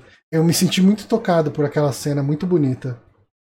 GTA todos também. GTA, o, o coffee- Hot Coffee, né? Que a pessoa transa de, de calcinha ali, o, o CJ de calça Ah, ali transando com a mulher. Cara, assim, de verdade, eu acho Assim, que va- ah, o melhor exemplo foi o que você deu. Eu acho que as cenas de. É. Em, em nenhum momento eu lembro de ter me sentido. Ai, que bosta, por que, que botaram isso aqui no, no Last of Us 2? Ah, ah. Eu acho que são cenas Uhum. com, que, que condizem com o momento que, que as personagens estão vivendo. Deve existir alguma? Deve, mas não me vem à cabeça agora. Uhum. O, o Sonic. O Sonic, Sonic também. Mas, esse não é no jogo. A cena de sexo é, é só no, no Não, tinha no jogo que eles cortaram. é só no DeviantArt que tem. Va- vamos deixar só sugestivo o Sonic com essa garota de anime. Exato. Próxima pergunta. Diego Matias, de novo. Se vocês tivessem tempo hábil, quais seriam os campos de interesse que vocês buscariam aprender? Exemplo, eu ajudaria, eh, eu adoraria entender bastante de eletrônica. Ah, o sobre Felipe Ele é falou que o Sonic foi muito rápido. Muito, muito boa sacada. Eu, eu adoraria aprender, tipo, dentro do ramo da música, mais instrumentos. Eu queria muito aprender é, a compor música eletrônica. Hum. Saca? Mexer em softwares de música eletrônica é uma parada que eu queria muito estudar. E eu gostaria de aprender outras línguas. Hum. Eu queria muito aprender After Effects pra fazer uns videozinhos melhor pro, pro Backtracker. Cheio de efeitozinhos, Uhum. coisas assim. E, e eu gostaria, aí se a gente falar um pouco de, de skill, te, pouco menos de skill técnica e mais de soft skill, eu gostaria de saber gravar vídeos roteirizados de uma maneira fluida, sabe? Falar pra câmera e pra eu poder aparecer nos vídeos que eu gravo. É, que hoje eu, É, eu, eu, eu uso uma muleta muito clara e evidente do voiceover, porque o voiceover eu faço o roteirinho e eu vou gravando, regravando, regravando até ficar bom. E, Uhum. e, e beleza, mas eu faço tudo num take só e bele- depois só o tempo de editar e beleza. Se eu for fazer isso em vídeo, isso leva quatro vezes o tempo ou mais. Sim. Porque se você dá uma piscada um pouco maior, se você, você não tem como cortar esse vídeo sem ficar aquele jump cut escroto. Sim. É, Ah. ma- Mas é, eu, eu gostaria de poder produzir melhor os vídeos. Uhum. É, eu quero aprender a fazer mais trabalhos manuais, sem ficar tudo uma bosta que eu faço. Nossa, isso sim. Saca? Eu- eu- sei lá, eu fui montar uma estante e ficou torta. Eu sou muito incapaz de viver. Próxima pergunta mão, aqui. eventualmente. Do Douglas Irmãos Neves. Aí. Se estivesse. Ô, Johnny, só uma coisa, eu achei, Hum. achei muito legal o nome desse programa. Que é SAC 317 e SAC 312, Central de Atendimento SAC. Maldição, esqueci de apagar ele inteiro. Ah, mas depois eu corrijo. Se estivessem prestes a sair de férias do trabalho, aproveitariam para finalizar um jogo extenso ou escolheriam terminar vários jogos menores? Na verdade, assim, se, a gente pensar numa série de 30 dias, dá pra ou você terminar dois extensos ou um extenso e vários menores. Eu acho que é o que eu faria. Hum. É, é, E adiantaria alguns outros extensos, que eu jogo em paralelo várias coisas. é, cara, cara, eu sempre acho que quando eu sair de férias eu vou tirar, eu vou é, eliminar um monte de jogo do backlog, vou sair terminando um monte de Não coisa. acontece. E não acontece. Cara, tipo, chega lá no primeiro dia, você joga lá 12 horas seguida. E você vira aquela pessoa suja. ah, eita, meteu a cabeça na quina ali atrás, que delícia. Que delícia, ao vivo. É, mas, ahn, depois de jogar 10, 11 horas por dois dias seguidos, eu acabo. Quatro, vai. eu acabo indo mais pro lance de de repente assistir uma série. É, assim, Sei. é, eu acho que as últimas férias que eu tirei, eu maratonei muita série, sabe? Uhum. Eu acho que a última vez que eu tirei férias, eu maratonei a primeira temporada do Expanse. Eu devo ter visto muito Star Trek também, sabe? Tipo, ah, e eu não joguei tanto assim. Eu devo ter terminado uns dois jogos de tamanho médio pequeno, né? Mas não, não joguei tanto assim, não, cara. Então, eh, minhas últimas férias, né? Eu tava, tipo, um ano e meio, dois anos sem férias, né? Então, assim, calhou dela de eu tirar férias uma semana depois que eu peguei, o Play 5. Então, eu tive, tipo, sei lá, uma semana e meia que eu joguei pra caralho. Terminei, replatinei Homem-Aranha, Miles, saca? Joguei vários jogos menores, né? Porque, porra, tirei férias no momento que chegou o brinquedo novo, né? Uhum. Mas aí depois a gente veio aqui pra Chácara, né? A gente ficou duas semanas aqui de férias e tal, Ana também tirou. E uma coisa que eu reparo é que quando eu tô aqui eu jogo menos. Eu Hum. vejo mais filme aqui, porque aqui eu tenho a sala, é um ambiente mais gostoso pra se ver filme. É, a sala Né, aí da então- chácara ela é bem gostosinha pra ver filme. né? Tipo, só E, fui tipo, uma vez aí, mas sim. Só veio uma vez? Duas, talvez. Hum. Mas a gente, sei lá, a gente viu Breaking Bad de novo, a Ana nunca tinha visto inteira, então maratonamos Breaking Bad, vimos muito além da imaginação, Uhum. uma porrada de filme, de slasher pra caralho, saca? É, Eu, eu, eu tento hoje em dia focar menos em séries, porque eu, às vezes eu olho, porra, sempre que eu vejo uma série eu vejo uma porrada de filme que eu quero ver, Sim. né? Então eu, eu vejo E, e a mais... série fatalmente tem a barriga, né? Tem, tem. Né? Tipo assim, as próximas férias eu já, já botei pra mim que eu vou ver, não sei se inteiro, mas eu quero ver Sopranos nas próximas férias. Hum, legal. Saca? Eu, e, eu- e essa é uma série que eu quero ver nas férias. Pode ser que eu não veja inteiro, pode ser que eu veja, tipo, duas temporadas. Ah, mas pelo menos você engrena nela. É, é, exato. Porque é uma série que eu quero ver com atenção e, saca, não, tipo, ver um episódio por noite e tal, e aí fica uma semana sem ver, e aí depois Uhum. ver outro. Né? Porque são episódios longos, é uma série mais intensa, né? No sentido de quantidade de conteúdo, são cinco, seis temporadas meio longas. Então é uma, é uma parada que eu quero ver, saca? Mas. É, não sei, como, como eu vejo, provavelmente as próximas séries ainda vou passar aqui, porque eu não sei como vai dar as coisas. É, é bem possível que eu mais assista coisa do que jogue. Uhum. É, eu também, cara. Eu, eu tô. Bom, assim, uma coisa que eu quero muito fazer nas minhas férias é viajar. Uhum. É, assim, tipo. É, essas últimas férias que eu tirei foram no ápice da pandemia. Foi, é. tipo, na loucura da pandemia. Acho que na época estavam morrendo 4 mil pessoas por dia, assim. Tava bem tenso, bem zoado. Uhum, uhum. É, eu sei que a gente não tá numa situação que tá segura, mas eu devo tirar férias só depois de abril. Com segurança você pode já fazer algumas coisinhas. E né? também tem a coisa, né? Tipo, possivelmente eu não vou tirar férias num lugar mega tumultuado para ficar em lugar fechado, não sei o quê. Eu vou querer ir pra uma praia, eu e minha esposa, e é isso, sabe? Tipo, tô... nos lugares que a gente fique nós dois ali de boa, uma coisa assim, sabe? Eu tô maluco para ir pro Nordeste. Eu também. Tô... A gente tava até mais ou menos combinando de ir juntos, né? É, a gente teria que tentar casar as férias, né? Aham. Uhum. Seria legal pra caramba. Minha esposa ela tem família lá e tudo mais, né? Então. Ah, não sabia. Ah, não tem. É... Normalmente quando ela vai, ela fica na casa das primas dela e tal. Né? Mas se eu for, provavelmente eu vou ficar em hotel, porque né, incomodar e tal. Uhum. Né? Mas pelo menos a gente já conhece, conhece gente lá que, por exemplo, conhece os lugares pra ir. Ah, não, isso né? facilita tipo muito. Né? Ela tem... A irmã dela tá lá agora também, ela se mudou pra lá, então tá, tá bem mais fácil assim pra gente conseguir é. Faz as coisas lá, né? Férias, possivelmente, no máximo, vou jogar um Switch. Tipo, vai ser. Ah, sim, é. Eu, eu, quando eu viajo, eu sempre levo o Switch, né? Que a galera, ah, mas você vai viajar pra ficar jogando? Não, cara, mas normalmente quando você vai numa cidade interior e dá 10, 11 horas, você não tem mais o que fazer. Aí eu uhum. ligo o Switch, jogo até uma da manhãzinha. É, é, é, é bom, é bom. É. Uhum. Beleza. Obrigado pela pergunta, Douglas. Neves. Muito obrigado por fazer eu sonhar com umas férias. É. Uh, pergunta aqui. Menines, boa noite. Fale sobre seus backlogs da vergonha. Obrigado. É, o backlog da vergonha seria jogos que eu. Saca, mais recentes ou é aquele jogo que, tipo, caralho, mano, faz tipo Alien Isolation. Eu comprei ele no começo da geração passada e eu não joguei até hoje. Cara, se for pensar assim. É, assim, é, é assim, vamos dividir assim, existe o backlog, quando eu chamo de backlog, é os jogos que eu ainda tenho esperança de jogar. Okay. Não é que tem jogo que você já aceitou, tipo, porra, mano, eu tenho 400 jogos no Steam, uhum. saca? Eu não vou, eu, já sei, eu não... não Nunca não, vou jogar todos. Não existe vida para eu jogar todos. Uhum. Saca? E alguns interesses foram embora, outros, sei lá, se um pra um bundle veio oito jogos, você só queria um, é a vida, saca? Não, não vou. É, aí eu não considero backlog. Backlog eu considero jogo que, tipo, quero jogar essa porra. Vou voltar pra ele um dia. Né? Se for pensar assim, são alguns Zeldas, tipo Minish Cap. Hum. Né? Eu nunca joguei o Minish Cap. Zelda é tipo, minha franquia favorita e eu nunca joguei Minish Cap.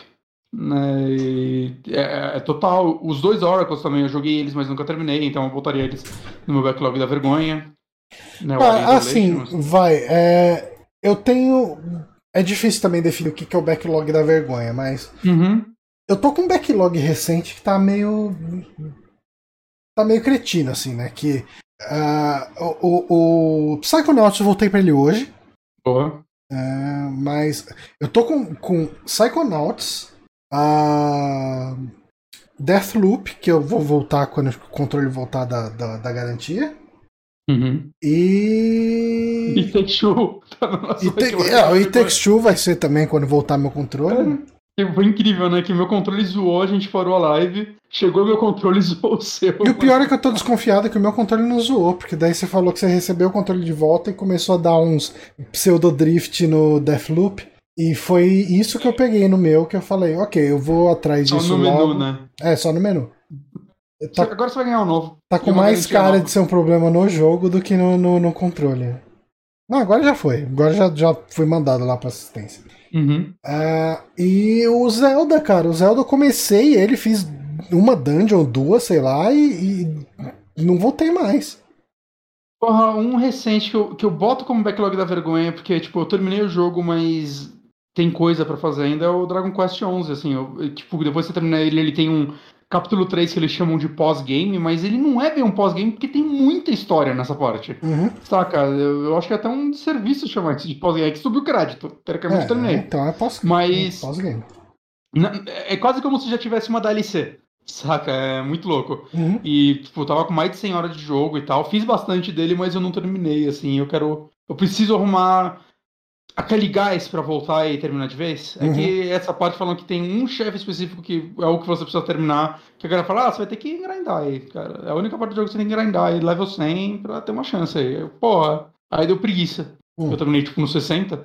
Mas. É a Switch tem vida. muito backlog. Sei lá, vi. tem muito backlog. Ah, mas assim, um backlog que eu consigo lembrar, eu sempre cito, é o Dragon Quest Inquisition. Que Ah, foi. mas você já assistiu, não, não, né? eu desisti, mas é que ele foi o primeiro jogo que eu comprei no Play 4. e eu dropei ele, tipo, de cara. assim. Boa. A próxima pergunta. Uhum. Do Inhamekil com olheiras. Rapazes, Orelhas. boa noite. Fala aí uma dica pra não ficar com sono o dia todo. Depois dos 40 tá foda. Café, pilates, vida rural, abraços. Tem sono. Cara, assim, hoje eu fiquei com sono o dia inteiro. Assim, foi. Chegou uma hora, às 10 da manhã, eu fui acometido por um sono que me acompanhou até um pouco antes da, da gravação do podcast. Aí quando eu comecei a conversar com o Caralho. Bonatti, deu, deu um ânimo, já não tô mais com Fala sono. com o Bonatti, então. Essa é a desculpa. Fala com o Bonatti, liga pro Bonatti. Bonatti, passa seu telefone pro MQ e daí qualquer hora que ele É. sentir sono, ele te liga. 011. Não, Nove. pode passar no privado só pra ele. Ah, beleza. Mas assim, eu não sei como resolver a questão do sono. É, Eu, eu, assim, cara, de verdade, café não me tira sono. Às vezes café pode no sentido, tipo, ah, ok, eu não vou dormir agora que eu tomei, mas eu continuo com sono pra caralho. É, cansado. Tem- Tem amigo meu que fala, ah, toma um café e desperta. Mano, não existe isso pra mim. eu Não, só é, tenho eu dor de também não barriga. tenho isso, não. Chocolate. Não existe nada que me tire o sono a não ser dormir. E, mas aí você tem que dormir, tipo, uma coisa que eu tô tentando fazer é, tipo. Quando você dorme nove horas seguidas, você fica com sono o dia inteiro, saca? Você fica zoado. Né? Então é aquele famoso dormir normalzinho. E assim, depois do almoço, hoje em dia, eu dou uma deitadinha. Assim, eu acabo não dormindo, mas eu dou uma deitadinha. Uhum. Às vezes, às vezes eu fico jogando Switch, saca? Mas aí, por uns 10 minutos eu fecho o olho, assim, e tipo, fico de boa. Às vezes ouvindo um podcast. E você não dorme, mas dá aquela. Tá, tá ligado aqueles 10% de bateria na, Sim. no carregador? Mas, assim, É, uma coisa me que, que me ajudou de maneira geral a não ficar sentindo. Obviamente tem dia que vem o sono e, e já era. Mas no dia a dia, para eu ter menos esse problema, a tratar a questão da apneia do sono, para mim, ajudou muito. Ah, sabe? com certeza. É, assim, o, o tratamento definitivo é perder peso e eu tô trabalhando nisso também.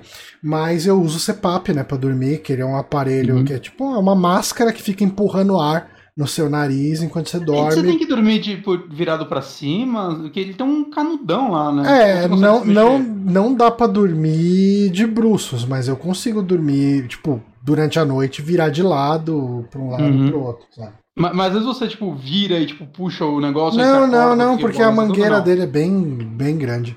Ah, tá. né? Esse problema não tem. Uhum. É que ele não é a coisa mais confortável do mundo, né? Então. Você já se enroscou dormindo? Tipo, deu uma Não. volta e você acordou, tipo, ah! Não, não, isso não. Ah, Não, então, é- é- esse, esse é o lance, né? Quando eu durmo com o, o CPAP, eu não fico rolando muito sobre a cama. Tipo, eu deito e apago até o dia seguinte. uhum. Eu não tenho uma qualidade de sono ruim quando eu durmo com o CPAP. Então eu durmo quase que estático, às 8 horas, assim, sabe? É, então, eu, eu tenho muito problema pra dormir, né? No sentido de, tipo, às vezes eu tô com sono, eu deito, aí eu começo a pensar sobre a existência e, pá, três da manhã. É, E assim, eu tô tentando dormir de 6 a 7 horas por dia, pelo menos. Uhum, Saca? 7 horas pra mim tá ótimo, tá lindo. Né? Eu tento dormir, tipo, da 1 às 8 da manhã. uhum. É, é, tipo, não conta os minutos, né? Você fica 15, 20 minutos pra dormir, mas beleza, Não, tá, eu tô lá ok. deitado. Né? E o, o que anda me ajudando assim, tipo, aqui pelo menos eu tô fazendo caminhada, né? Tipo, sempre que eu acabo de trabalhar eu vou fazer uma caminhada. E você gastar alguma energia, né? Porque principalmente eu que eu não tô indo mais, eu tô trabalhando de casa, então eu fico o dia inteiro no computador. Uhum. Né? E você sair pra gastar energia com alguma coisa te ajuda a dormir. Saca? Sim. Te ajuda talvez a você não. Né? Quando, quando eu fazia academia, tipo, 32 anos atrás, né? Era, foi tipo a época que eu melhor dormi na minha vida, assim. Eu uhum. cansava, fazia esteira, academia, os caralho, né? E tipo, sei lá, dava meia-noite no máximo, eu tava, tipo, deitava e dormia que no neném. É. Né? Então, eu acho que é bizarro, falei isso, é como não sentir sono, cuidando do sono. Eu acho que é a, é, não, é, é, é, você precisa dormir bem. Então, a, a questão do exercício mim... é realmente muito boa. Assim, de segunda e quarta são os dias que eu faço pilates uhum. e caminhada, né? Geralmente, eu, uhum. normalmente eu faço uma caminhada antes do pilates. Quando eu acabo ficando preso no trabalho um pouco demais, aí eu faço pilates, depois do pilates eu faço uma caminhadinha ali de, de uns 40 minutos, Sim. uma hora. E esse cansaço, né, que vem com isso ajuda você a não querer ficar assistindo TV até uma da manhã. Tipo, então hum. você chega em casa, você toma um banho, bota um pijamão, deita ali e, e daqui a pouquinho você tá dormindo e você dorme bem, né? E no outro dia você tá Sim. de boa. É que para mim esses life hacks aí para perder sono não funciona. Acho que uma única coisa também que eu comecei a fazer que começou a me ajudar também, é, é meio estúpido, mas tipo, normalmente antes de dormir eu escovo os dentes, certo? Uhum. E me arrumo e tudo mais, algumas coisas. É, o que acontece é que assim, normalmente eu ficava, sei lá, vendo, assistindo coisa até a hora que eu sinto sono, e aí depois eu, ok, agora eu vou dormir, então deixa eu ir lá escovar os dentes e tudo mais. E o ato de eu levantar para fazer alguma coisa às vezes fudia meu sono. Então, ah, é, quando é, acontece então, também então eu tô começando a, tipo, me arrumar para dormir antes de fazer o que eu vou fazer. Saca? Então eu já escovo os dentes, já me arrumo todo, deito e começo a assistir TV. No caso, eu assisto muita coisa no iPad mesmo, né? Porque aí quando bater o sono, você só desliga e dorme. Uhum. Você não levanta para fazer alguma coisa antes não, de dormir. Não, é, você tem que, você tem que fazer então, essa rotininha ajuda. antes, é bom. Ajuda, assim, você fazer isso antes, pelo menos pra mim ajuda. Porque você vai escovar os dentes, você vai jogar água na cara, saca? É. Pode não ser na cara inteira, mas você vai se molhar e, tipo, sei lá, é, é estúpido, mas me ajuda, começou a me ajudar. É. Próxima pergunta, de um anônimo que eu tenho quase certeza que é a que esqueceu de assinar, pela estrutura da pergunta. Uh, hum. Deixa eu dar uma esticadinha aqui, porque tá cortando um pedaço. Senhor Johnny e Bonatti Bebê Johnson, boa noite. Vocês se aventuram na cozinha? Qual a opinião de vocês sobre receitas com medidas como sal a gosto, uma pitada, um filete, suja o fundo da panela, deixa até o ponto? O Inmetro aceita essas métricas? Cara, eu, eu tinha muita dificuldade com isso, mas é, eu entendo que, tipo, é muito complicado você substituir sal a gosto uh, por bota uma colher de sopa de sal, sei lá, uma colher de chá de sal. Sal é uma coisa muito pessoal. Mas, mas eu acho que eles poderiam especificar, tipo, ó, sal a gosto, aí entre parênteses, de uma a três colheres. Sabe? É, já, já, ajuda. É. Eu não sei. Aí a galera sabe, ah, eu quero. Eu gosto de pouco sal, então a quantidade mínima. O máximo é esse. Saca, hum. se eu tiver entre os dois, pelo menos eu sei que eu não caguei a comida, que algo tá lá. É, eu não sei, eu, é, é, eu, eu já tive mais problema com isso. Quando eu não tinha é. qualquer tipo de noção do que eu tava fazendo na cozinha. Uma pitada pra mim é de boa, porque uma pitada pra mim é. É, saca, é, eu pego lá o dedo ali e tal, pá, e jogo.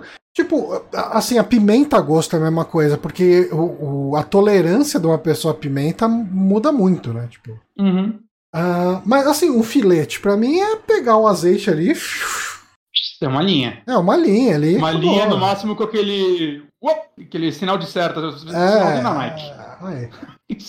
tá uh, uma pitada, beleza. Sal a gosto, beleza. Um filete já foi. Deixa até o ponto, beleza também. Sujar o fundo o da panela é um pouco isso também. Ah lá, falei, ó, meio que eu falei, esqueci de assinar. Ele tem a assinatura dele na, na escrita. É, não tem a galera que é tipo, que pega suas digitais de escrita, né? Eles analisam ah, é. o texto pra achar quem é o cara que fica fazendo bullying online. Uhum. Você vê que dá, cara. A gente que tá lendo aí o texto dessa galera aí há, um ano, a gente começa a identificar já. Vai identificando. Uhum. Deixa até o ponto, eu não lembro de ter visto, mas geralmente é dourar, umas coisas assim, é. né? Então. É, isso eu imagino que é mais pra carne ou coisas que dá para você identificar visualmente. Mas sobre se aventurar na cozinha, eu confesso que eu me aventuro muito menos hoje em dia, sabe? Tipo, a, ah, é? a, porque a Paula gosta muito de cozinhar. Hum. Né? E ela cozinha muito bem. Uhum. E eu faço algumas coisas, assim, sabe? Tipo, eu, eu faço rosbife ali no forno com, com um pedaço de lagarto. Então, eu limpo o lagarto, tempero e tal, tudo, levo ao forno. Pá.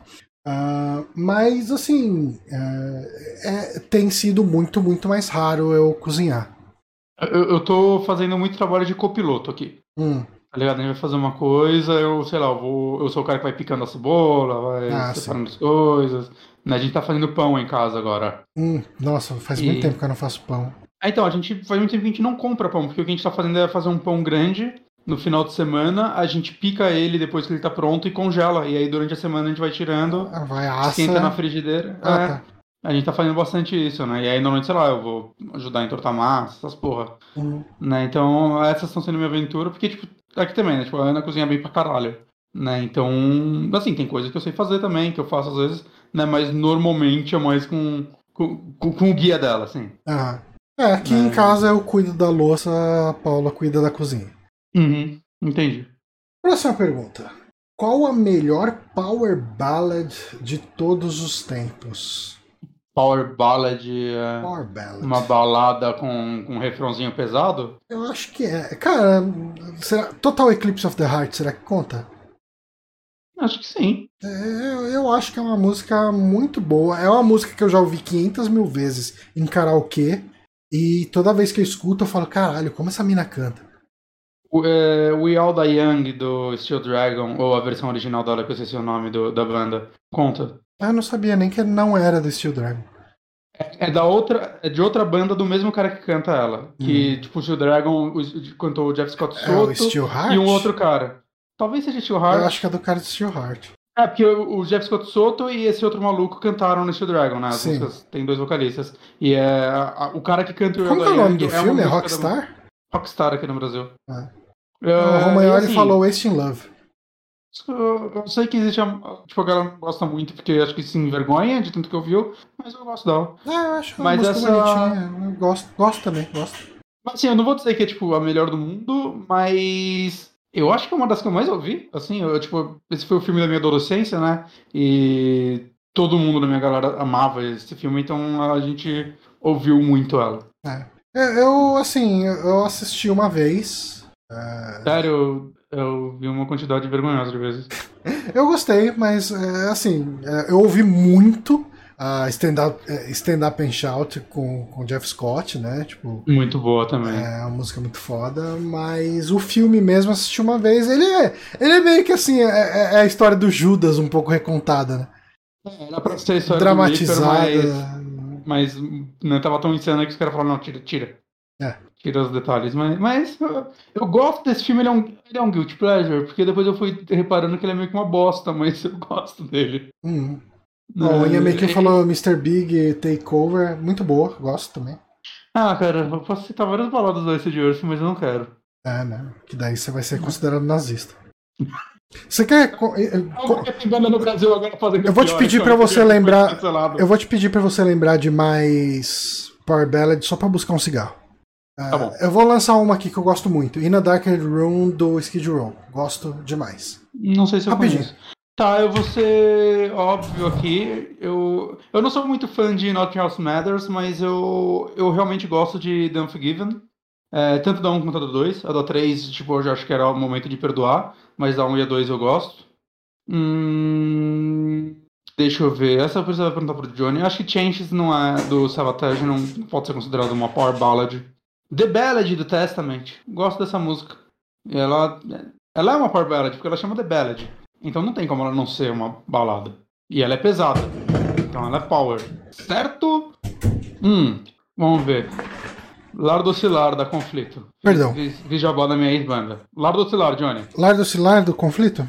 É, pronto. Essa você tava na banda ainda? Tava, tava. Gravei aquele CD, pô. Hum. Gosto, eu gosto dessa música, eu odeio minha linha de baixo nela. Eu queria ter feito completamente diferente. Mas a música eu gosto, de, de, de verdade. Cara, Chances do Sabotage não conta, né? Ela tem partes lentas, mas ela é mais um progressivo. Ah, ela né? não, não é tanto uma Power Ballad. Power Ballad pra mim tem que ser aquela balada Ah. hard rock, farofa, aquele sonzão do- da caixa batendo. Unforgiven, conta. Cara, é do Docking, como que é o nome? Alone Again. Alone Again do Doc, gosto. Hum, Unforgiven, The Unforgiven. talvez. Talvez. Talvez. A. É tudo lemon, é tudo lemon não. Não é uma balada, né? É uma música meio triste. Ah. E balada. O cara, o cara falando que vai morrer. É que É. bala- balada é aquele lance de eu te amo e vou gritar pra todo mundo ouvir. Eu, eu citei aqui a The Ballad do Testament. Ou da CSL não, ela chama The Ballad, então É. conta. The Ballad of William Kidd do Running Wild. Essa É. de- definitivamente não é uma power ballad. Love Hurt, a versão do Nazaré, conta? É, totalmente. To- Isso é Ah. power ballad. Isso é muito power ballad. Quando foi o momento que você descobriu que Love Hurt do Nazaré é um cover? É, agora, tipo, dia 30 de Tá. setembro de 2021, às 22 horas e 28 minutos. E ela não é nem o primeiro cover dessa música, é tipo a décima banda a fazer um cover dessa música. Uh, Ice the Earth, Melancholy. Melanco- É Melancholic ou é Melancholy? Não lembro, não.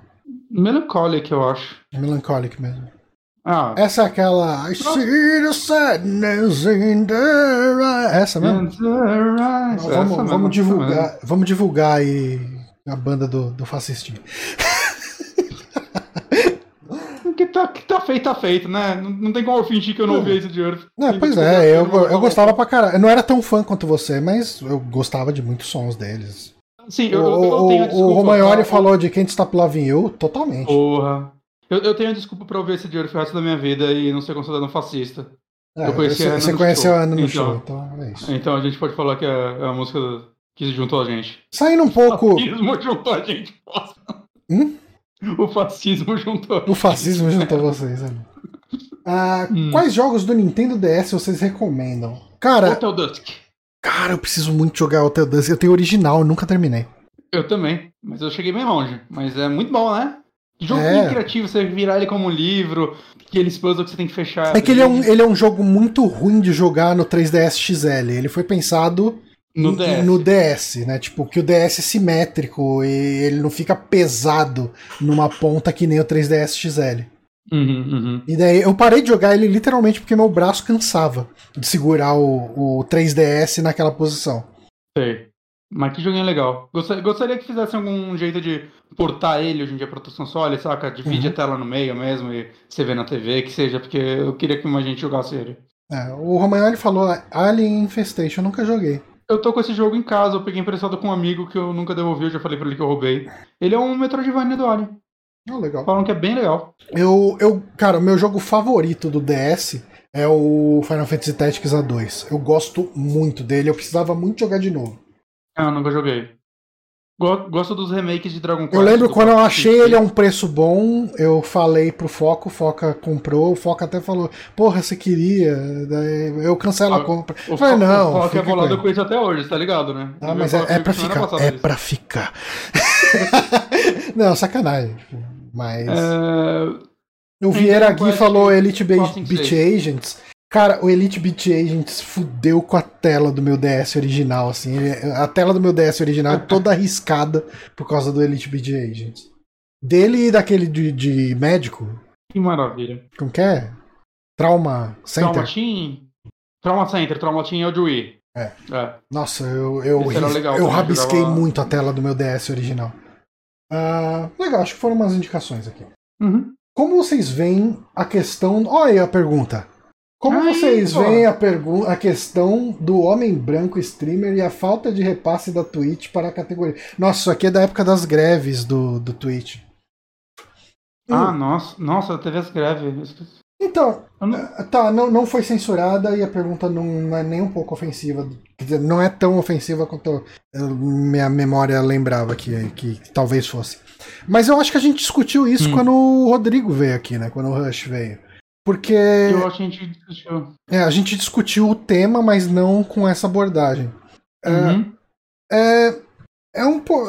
Assim, eu acho um pouco é, descaso fazer essa abordagem com essa polêmica que teve, essa questão que tem. Eu não vou nem falar dessa polêmica, porque assim. ah, eu acho que a gente faz menos, a gente considera menos as pessoas que trabalham com esse tipo específico de entretenimento hoje, que é você fazer uma live e, e você dedicar a sua vida profissional para fazer live no Twitch, que é um emprego, quem vive disso acaba virando uma rotina de emprego. Você precisa fazer live pra caralho pra, pra viver disso. Você tem que fazer tipo 6, 7 horas ali fazer. E, Correr e atrás quando... de anúncio, patrocinador, às vezes também, e... sabe? Existe todas essas formas. E quando a pessoa reclama de, porra, mano, tipo, os caras estão me fudendo aí na plataforma, eu não tô ganhando dinheiro, tá, tá me zoando. É, a gente fala, ah lá, vai arrumar um emprego de verdade, não sei o que e tal. Hum. E, e, eu acho, assim. E ninguém eu... falava disso de apresentador de TV que na prática, saca, tem um, um pezinho parecido. Pois é, assim, eu entendo uh, esse choque cultural geracional de parecer que não é um trabalho de verdade e tal, até porque eu mesmo não largaria meu emprego, não largaria minhas coisas para tentar viver disso, sabe? Tipo, é... É, é, é, eu acho até que se a gente tivesse um público tipo o do jogabilidade, que não é um público de um Monark, não é um público. Quem são os caras que fazem. É que o Monark já não é de games faz muito tempo, mas quem que é os caras que vivem tá de games? Os caras que a juventude já nem acompanha. É, não, não, mas vamos, sei lá, um Cell Beat da vida. Né? Uhum. No Cell Beat, beleza, o cara já tem contratos publicitários com Vivo, com não sei quem e tal, e daí já é outra coisa. Mas se eu tivesse numa posição tipo a do, do jogabilidade, que é um público grande, né? Eu não sei se eu teria uh, a moral que eles têm de chegar e falar, não, ok, vamos viver disso. Eu não teria, hoje em dia eu não teria. É, eu, eu, não teria, sim. É muita insegurança, saca? Pra, no meu caso, assim. Acho que a gente conversou bastante isso com os acho que eu só vou me repetir. Né, mas é um negócio que, tipo, que eu vejo hoje em dia canais gigantes, assim, tipo, eu citei, sei lá, o Bug, saca? Que uhum. é um cara que já foi premiado, os caralho, e, mano, despencou a audiência do cara. E, cara, eu me pergunto muito, o que que acontece Ele vai quando... fazer? É, o que que acontece quando acaba esse sucesso? É, porque, tipo... tipo, você trabalha 10 anos numa empresa e você é demitido, você ainda é desenvolvedor. Uhum. Agora, um canal, você tem o seu canal e ele acaba, não é tipo você contratado. Tipo, beleza, pode acontecer, sei, lá, vou entrar na higiene, se você é um cara muito relevante numa área específica, algo do tipo. Mas, saca, é, se, se, se, a coisa que você fez nos últimos 10 anos é ser você na internet, vamos dizer assim, é, o que você faz depois? Não sei. É, então, o Romagnoli falou aqui, ó, nunca vi nenhum ator de TV reclamando do salário da emissora no programa e tal. Cara, se você for ver entrevista de gente que trabalha como ator na Record ou apresentador, tipo, na Rede TV, a gente fala ah, Globo, beleza, show de bola, Globo. Mas você pega pra ir atrás de uns caras que passaram por, por outras emissoras, tipo Gazeta, Record, Rede TV, essas coisas, você vê os caras reclamando sim, cara. O cara fala, ah, tipo. Ah. E outra, você não vê os caras reclamando, talvez abertamente, porque os caras têm um salário fixo para trabalhar na TV. O cara que tá no Twitch, ele tinha hoje uma condição X e essa condição mudou. Uhum. Saca? É, é tipo o seu chefe te rebaixar. Então você vai ficar puto. Eu acho é, normal. É, é... Saca? A gente, como a gente conversou sobre isso, é, era algo que eu acho que dava para prever porque os números não batiam. Uhum. Concordo. Não, a gente a gente estava muito preparado para qualquer momento cair aquela, aquele repasso do Twitch. Mas, cara. Mas a gente nunca cara, viveu disso. É, e você falar que o cara, tipo, porra, que ele tinha um sustento X e agora o sustento dele é, um, é, é, é dois terços. Dois terços de X, né? Cara, não dá pra você falar que isso é frescura, cara. É, porra, é, é, é um rebaixar o seu salário. É, é uma bosta, você ia ficar puto igual. E assim. Saca? Então, assim, o, o, que você faz nesses casos? Você faz o que tiver na sua mão. Se, ah. se de repente você. Assim, fazer uma greve vai fazer o, o tweet chegar lá, ah, não, vamos dar dinheiro integral para esses caras de novo. Não vai, não vai acontecer isso automático, mas pode fazer eles prestarem atenção de hum, isso que a gente fez Sabe? tá gerando um barulho. Será que a gente precisa repensar isso ou não? Pelo menos faz eles pensarem se eles precisam repensar, sabe? Tipo, eu, eu acho que eles fazem. Quando a pessoa chega e faz uma greve do Twitch, que é muito complicado chamar de greve, mas faz um movimento desde uma paralisação e tal, uma coisa desse tipo. Eu acho que é o que tá na mão dele para falar pra plataforma, falar, ó, oh, a gente não gostou disso. Tipo, o que, que você pode oferecer pra gente, sabe? E, e outra, assim, é, eu acho que assim, se você é o público dessa galera, isso é bom pra vocês também. Porque, uhum. saca, tipo, porra, eu consumo YouTube, né, já tem mais de uma década. E, e não é nem pela minha parte como criador, tipo, a gente caga para os números do YouTube e tudo mais. Se eu quiser A gente faz, faz, sei lá, lancei o vídeo lá do Black Christmas, foda-se, lotei de cena do filme porque eu não ligo de tirar minha monetização porque caguei. Aham. Mas nesse tempo, sei lá, canais que eu adoro, eu vi ele se fudendo, ele sendo que se remodelar por causa, saca, que senão eles não iam mais ganhar dinheiro. Uhum.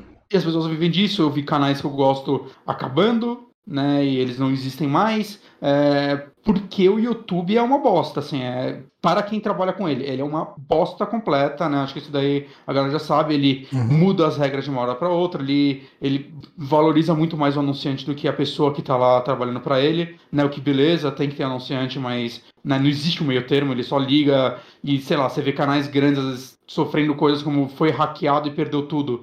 Não existe um ser humano para você conversar lá, é tudo É. automatizado, e as pessoas não. Não, o- acho que foi o Lucas do Nautilus que perdeu um canal secundário dele e perdeu, né, o The Manic, que é um canal que eu adoro, ele perdeu, né, há um tempo atrás teve um canal que tem quase um milhão de inscritos, esqueci o nome, Dead alguma coisa gamer, é, ele quase perdeu o canal dele, ele Uhum. conseguiu ir atrás, mas não foi com a ajuda do YouTube, saca, tipo, existem milhares de detalhes que fizeram, tipo, você que consome YouTube há 10 anos, você sabe que o YouTube há 10 anos atrás e hoje, É diferente, muito. o, o conteúdo é diferente Aham. algumas coisas pra melhor, outras pra pior, né? E o lance é o seguinte, se o Twitch começa, continuar assim e as pessoas continuarem satisfeitas, o que acontece é que elas vão parar de produzir esse conteúdo que você consome. Uhum. Então, saca, se você não consome esse conteúdo e você só fica bravo com as pessoas que trabalham com isso, primeiro lugar, você tá bravo por uma coisa que não te afeta em nada, É. isso me parece besteira e egoísmo, né? E segundo ponto é, se você consome, porra, então deixa as pessoas terem uma condição melhor para continuarem criando coisas que vocês gostam. Porque senão isso vai acabar, e aí vocês vão ter que ver as pessoas que aceitam as regras e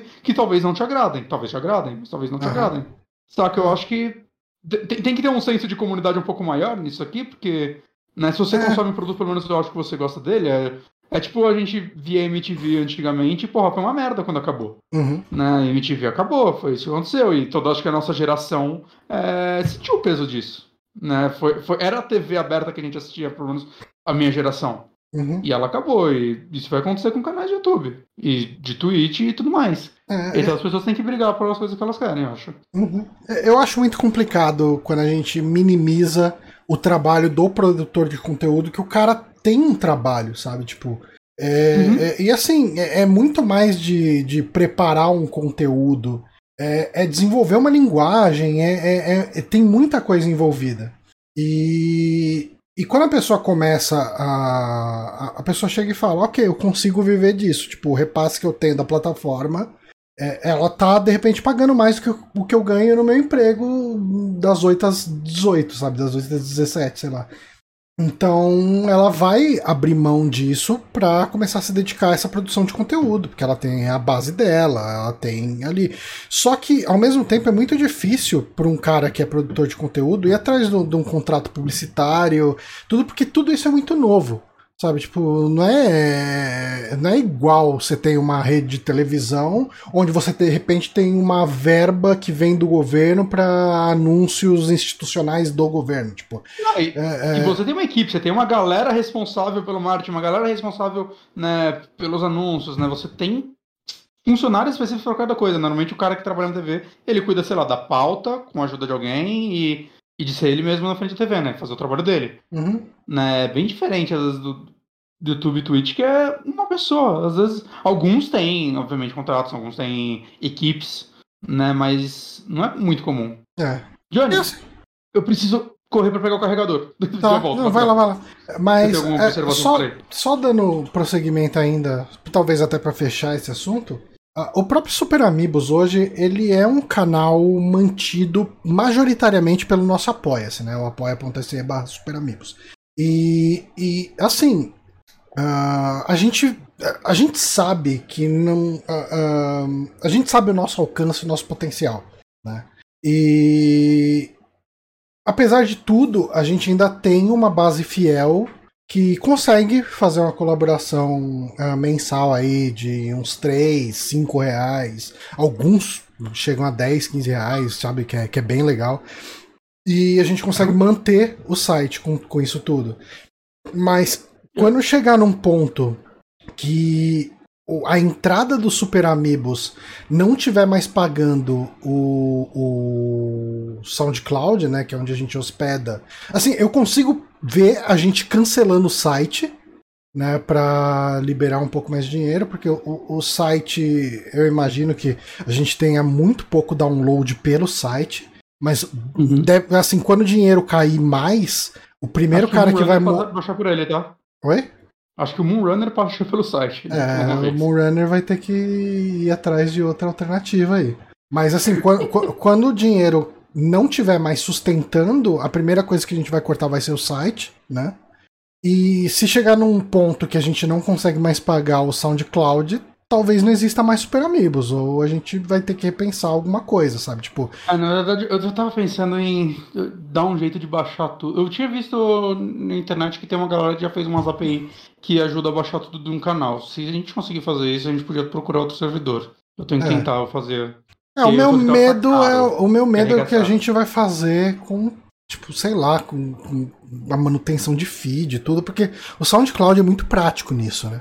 É, mas é que tem aquele, aquele negócio que a galera tá usando, que eu sei o nome aqui. O Anchor.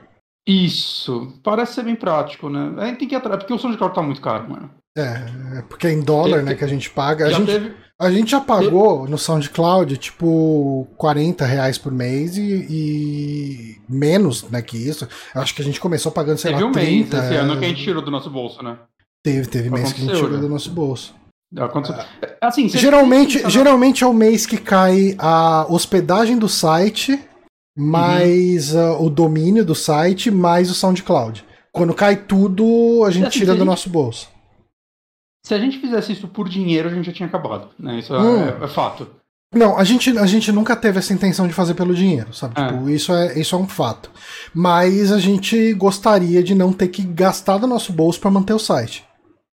Né? Tipo, e, e, se a gente chegar nesse ponto, eu não sei, eu não sei se Super Amigos continua. Né? Tipo, é, é, é algo que vai ser. Quando chegar, a gente vai ter que pensar, né?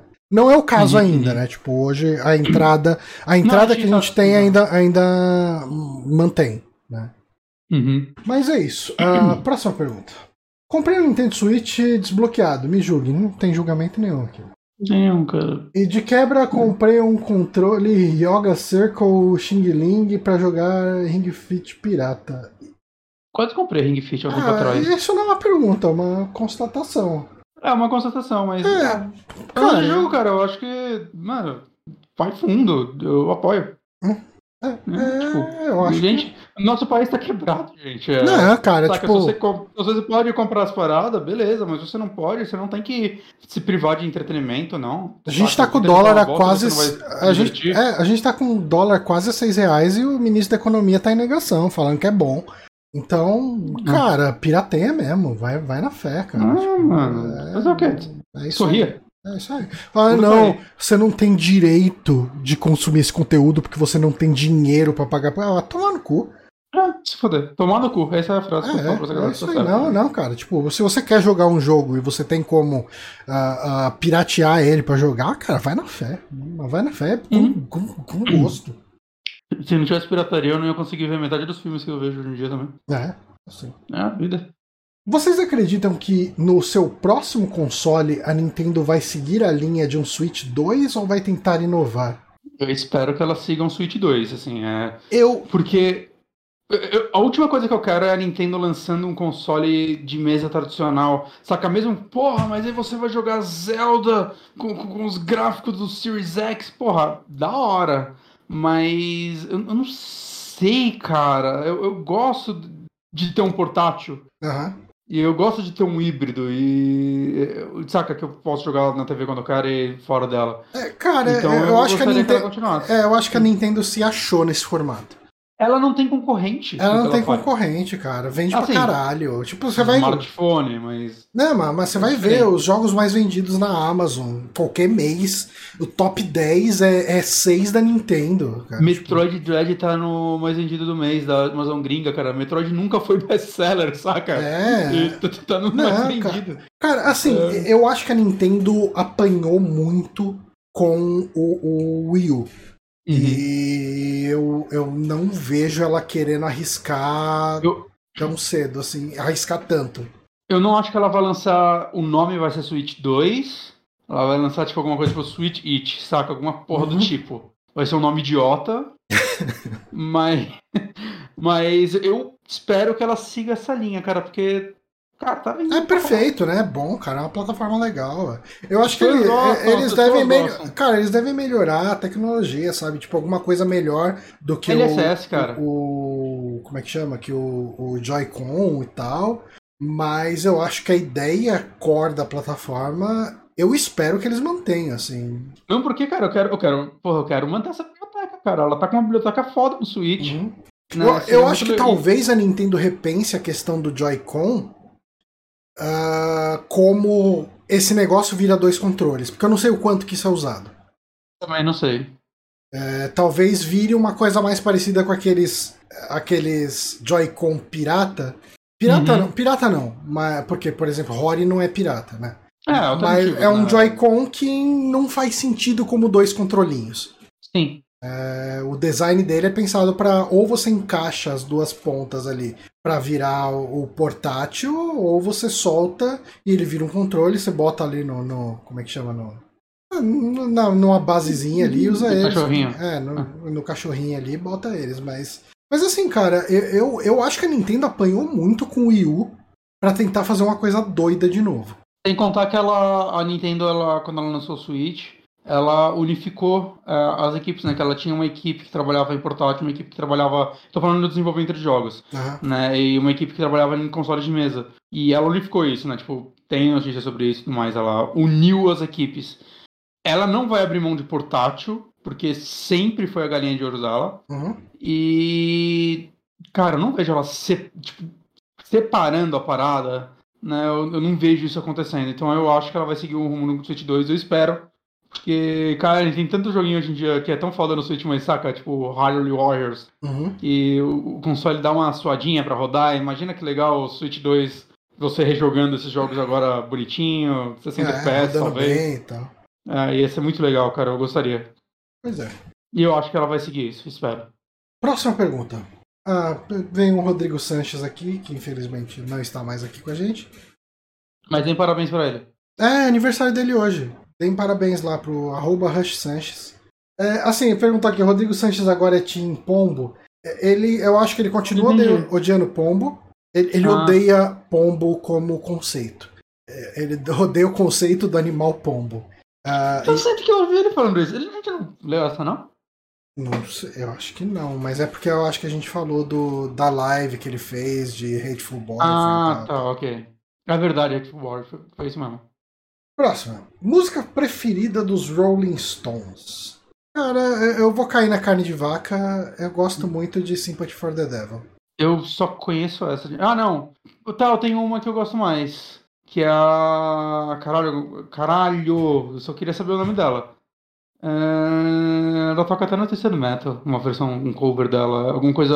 Paint It Black. Painted Black, muito bom. Não, é Gosto muito ela. dessa música. Não é? Ah, não. É, Paint It Black é o nome da música. Ah, Eu- e Sympathy for the Devil, qual que é? Pleased to meet you. Ah, tá. Oh, É, eu falei. Sympathy for the Devil pensando na Painted Black. Ah, eu, Eu- gosto muito da Painted Black. Eu, eu, eu, eu formei uma banda há muitos anos atrás que teve dois ensaios. E ela era a única música que a gente ia tirar, tipo, que era uma banda de black metal e a gente ia tirar. Pegou um cover pra ter alguma coisa, a gente pegou ela e a gente tava retrabalhando ela pra fazer uma versão black metal, mas a banda acabou. Muito rápido. Muito triste. Mas o Black Dahlia Murder fez essa versão black metal. Não é muito boa, não.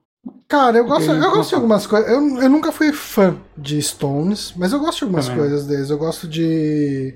Cara, eu, eu gosto de. Brown Sugar, Sugar, né? Eu gosto de.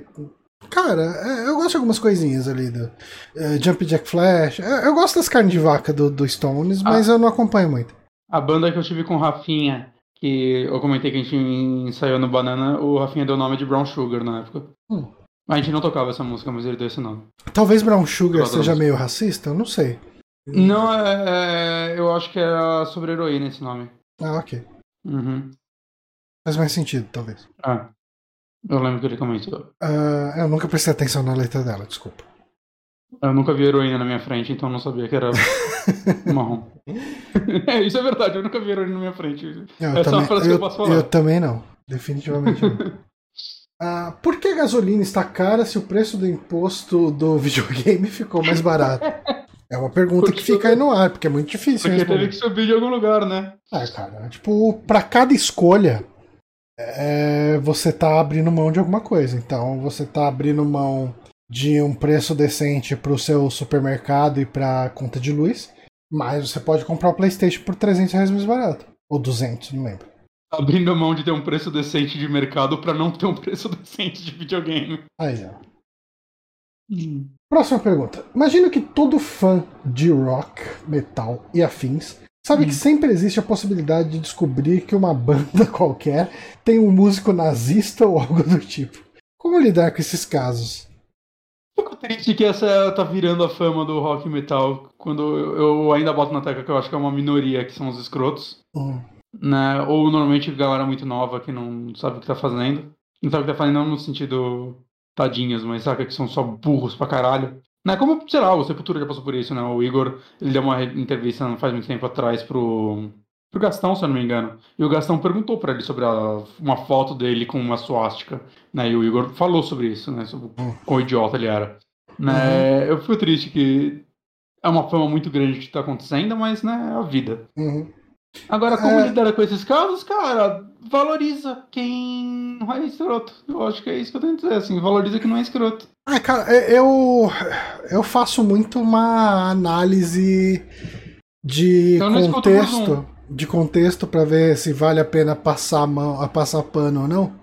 Uh, não, para, por exemplo, por, não, não, não, não, mas tem coisas assim que eu preciso analisar para ver se vale a pena. Uh, se, se, vale a pena eu me estressar por causa disso e falar, ah não, começou a tocar essa música, vou pular. É, eu acho que um caso recente foi o do Dee Snyder, do, do Twisted Sister. Hum. Que ele tava falando que alguém tava julgando alguém. Eu tô tentando lembrar quem que tava sendo, entre aspas, cancelado, que é um termo péssimo. É. É... E daí ele falou: Ah, porra, a gente vai cancelar o Michelangelo porque ele. Porque ele era um pedófilo. Eu falo, é realmente. Michelangelo era um pedófilo? É, ele era. Eu não sei nada do Michelangelo. A tartaruga ninja, cara. Ela pegava a criança. Não, sacanagem. Não, Michelangelo. Eu não sei nada da Não, dele, Michelangelo, ele. É, é, da hora? Da Michel... obra. Da obra, tá. Só Caralho. que da hora o cara ser pedófilo.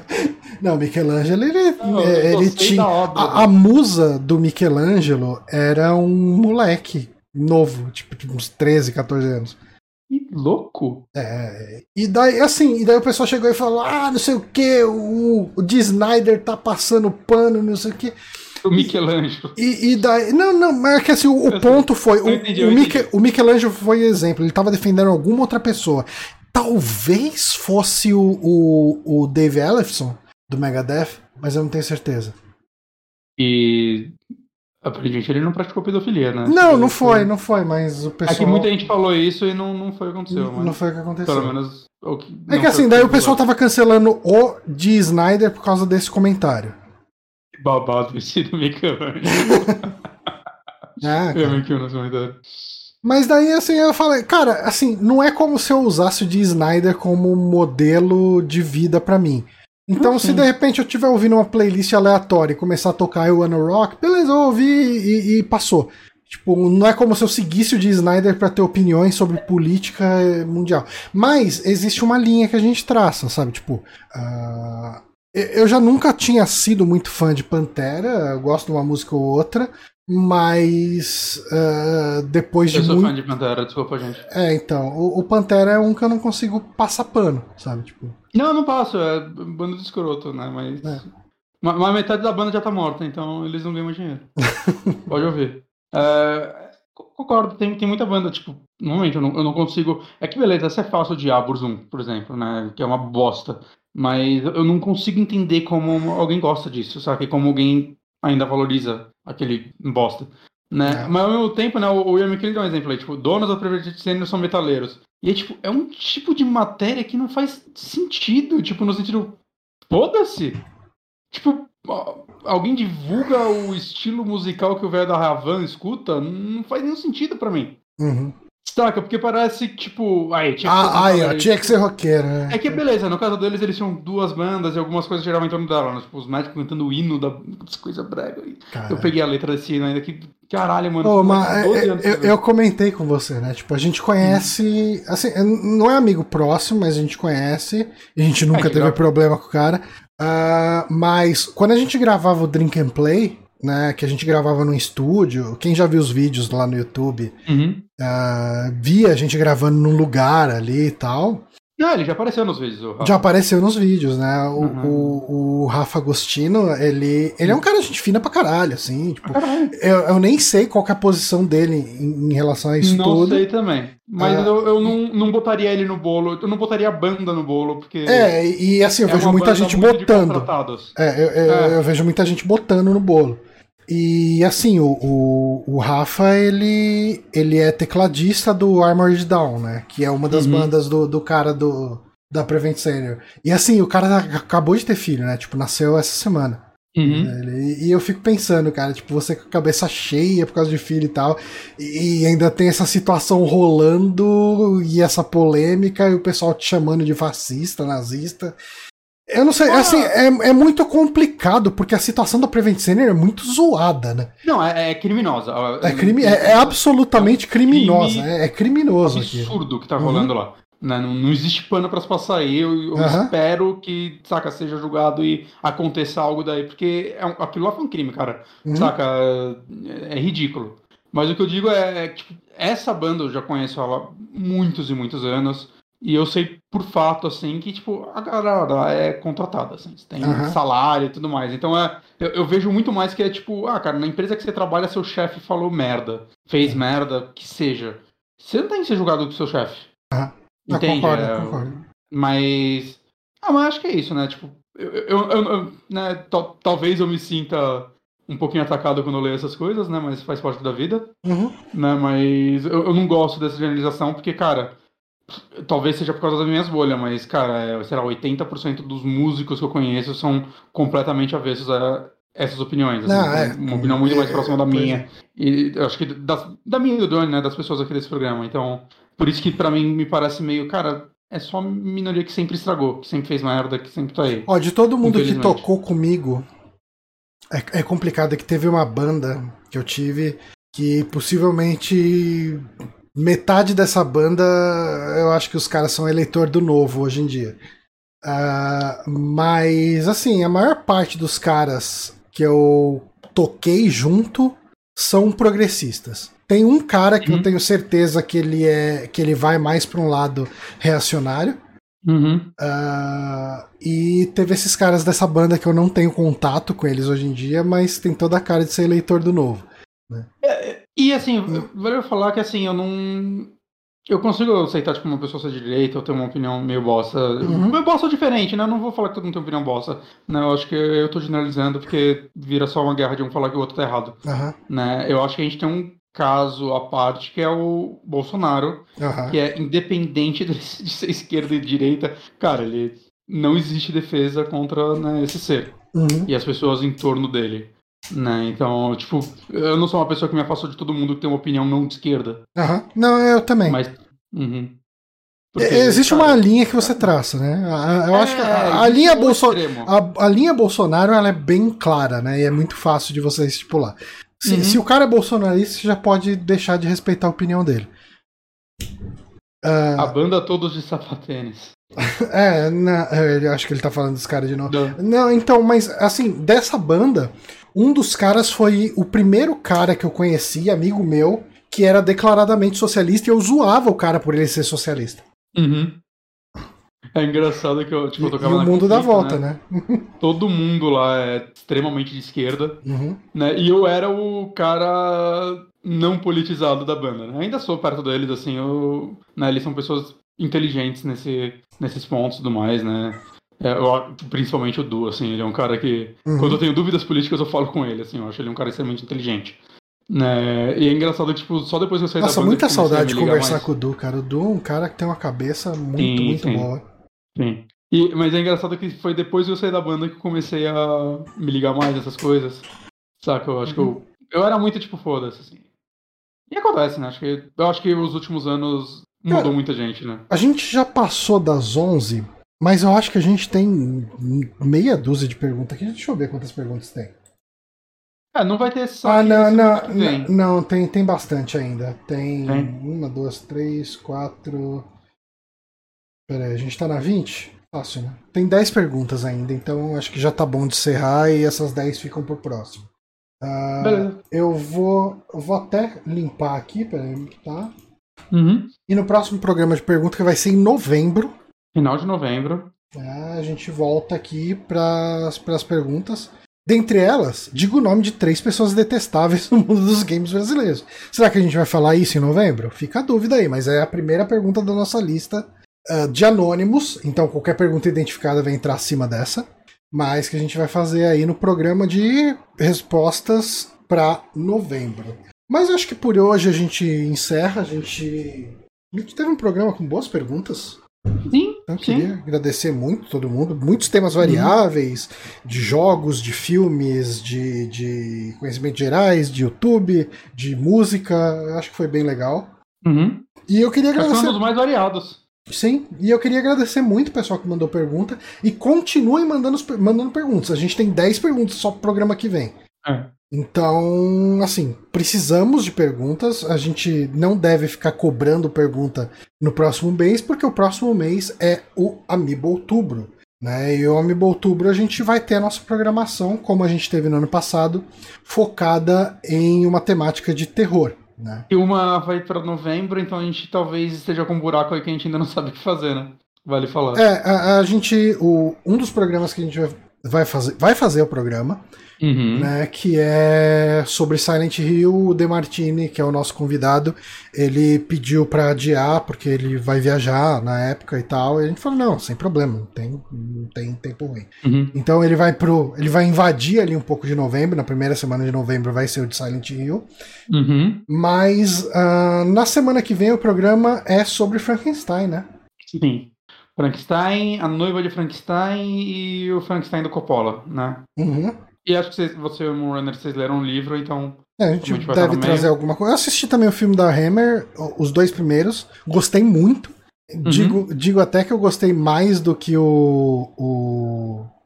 Quem faz o Frankenstein nos da Hammer? O Franken... No primeiro é o Christopher Lee. Christopher Lee de Frankenstein? É. O segundo Caralho. eu não sei. Deus é Nintendo, obrigado por ter aparecido aí, mas infelizmente já muito tá obrigado. terminando o programa. Mas muito obrigado. Mas salve. Uh, é, o Christopher Lee faz o, o, o monstro, né? Na verdade. Uhum. E o Peter Cushing faz o Frankenstein, o doutor. É. E é, é, ele ficou legal de, de, de monstro. Ficou, tá ficou. Tá legal, e é bem. E é, é legal porque ele não tenta ser o Frankenstein da Universal. Né? Tá em algum streaming essa versão? É, você cancelou, mas tá, na, tá ah. no Darkflix. Ah, mas aqui eu não ia conseguir assistir, então. Hum. Beleza. Mas a gente, vai falar, a gente vai falar de Frankenstein na semana que vem, né? Do, do Frankenstein, noiva de Frankenstein e o Frankenstein de Mary Shelley, né? É o nosso foco. Na próxima semana a gente não é, sabe, né? É, a semana seguinte a gente não sabe. Ou a gente tira uma folga, ou a gente faz um programa meio tapa-buraco, com uma temática uhum. de terror. Não sei. É, sei lá, a gente pode de repente jogar algum indiezinho, alguma coisinha e comentar, sei lá, ou de repente pegar um filme e falar. Uhum. Não tinha debate essa semana. O, a, a, o Deusa falou, perguntou se a gente vai falar de, do personagem novo de Smash. Então, em outubro, é que você acabou de chegar. Em outubro a gente tem uma programação focada 100% em, em terror. Então, dificilmente falaremos fora de nossas redes sociais. Uhum de, de Smash. Mas é isso. Uh, queria agradecer muito. Peraí, hum? Não vai falar o resto do mês? Ah, não, tá, beleza. É, bom, Frankenstein primeira semana, segunda semana a gente não sabe ainda. É, terceira semana é Fright, Fright Night, né? Hora de Espanto. Uhum. É, que é um filme que eu gostava muito quando era criança, mas nunca mais assisti. Uhum. E o último programa do mês vai ser com a Bia Blanco. A gente vai falar de Gabriel Knight 2, The Beast Within, A Fera Interior, como saiu pela Brasoft. Que é um jogo que eu uhum. gosto muito. Muito, muito eu mesmo. Eu também, já dou spoiler. Eu é. saí surpreendido dele, eu terminei já. É, e vai ser o jogo que a gente vai falar aí. Então, a nossa programação de outubro. Bom, e entrando um pouquinho, né, em novembro, a gente vai falar do primeiro Silent Hill com o Demartini. Eu vou ver, agora que sobrou esse espacinho, talvez eu até pegue para rever o primeiro filme. Hum, ok, do Silent Hill. O segundo Silent Hill eu vi no cinema. Pode você acreditá-lo. Eu nunca vi o segundo, só o primeiro. Eu não achei uma bosta. Ei. É uma coisa que eu posso falar tá sobre lá, ele. Capa do DVD. Eu não achei uma bosta. Não achei uma bosta. Antes, Johnny. Uh, mas é isso, galera. Obrigado quem acompanhou a live até o final. Uh, lembrando, né, a gente tá aqui na live uh, no, no Twitch. Esse programa é publicado no nosso feed, então você acha no Spotify, acha no Deezer, SoundCloud, se você procurar no Podcast Addict, nessas plataformas. Eu acho que tá no Apple Podcast também, então, plataforma de podcast você acha, gente. Uhum. para que é, a gente sobe blocos quando a gente fala indicações no nosso canal principal do YouTube, youtube.com.br superamigos, e o programa inteiro fica arquivado no youtube.com.br amibolândia, que é nosso canal secundário. Acho que é isso então? Isso então.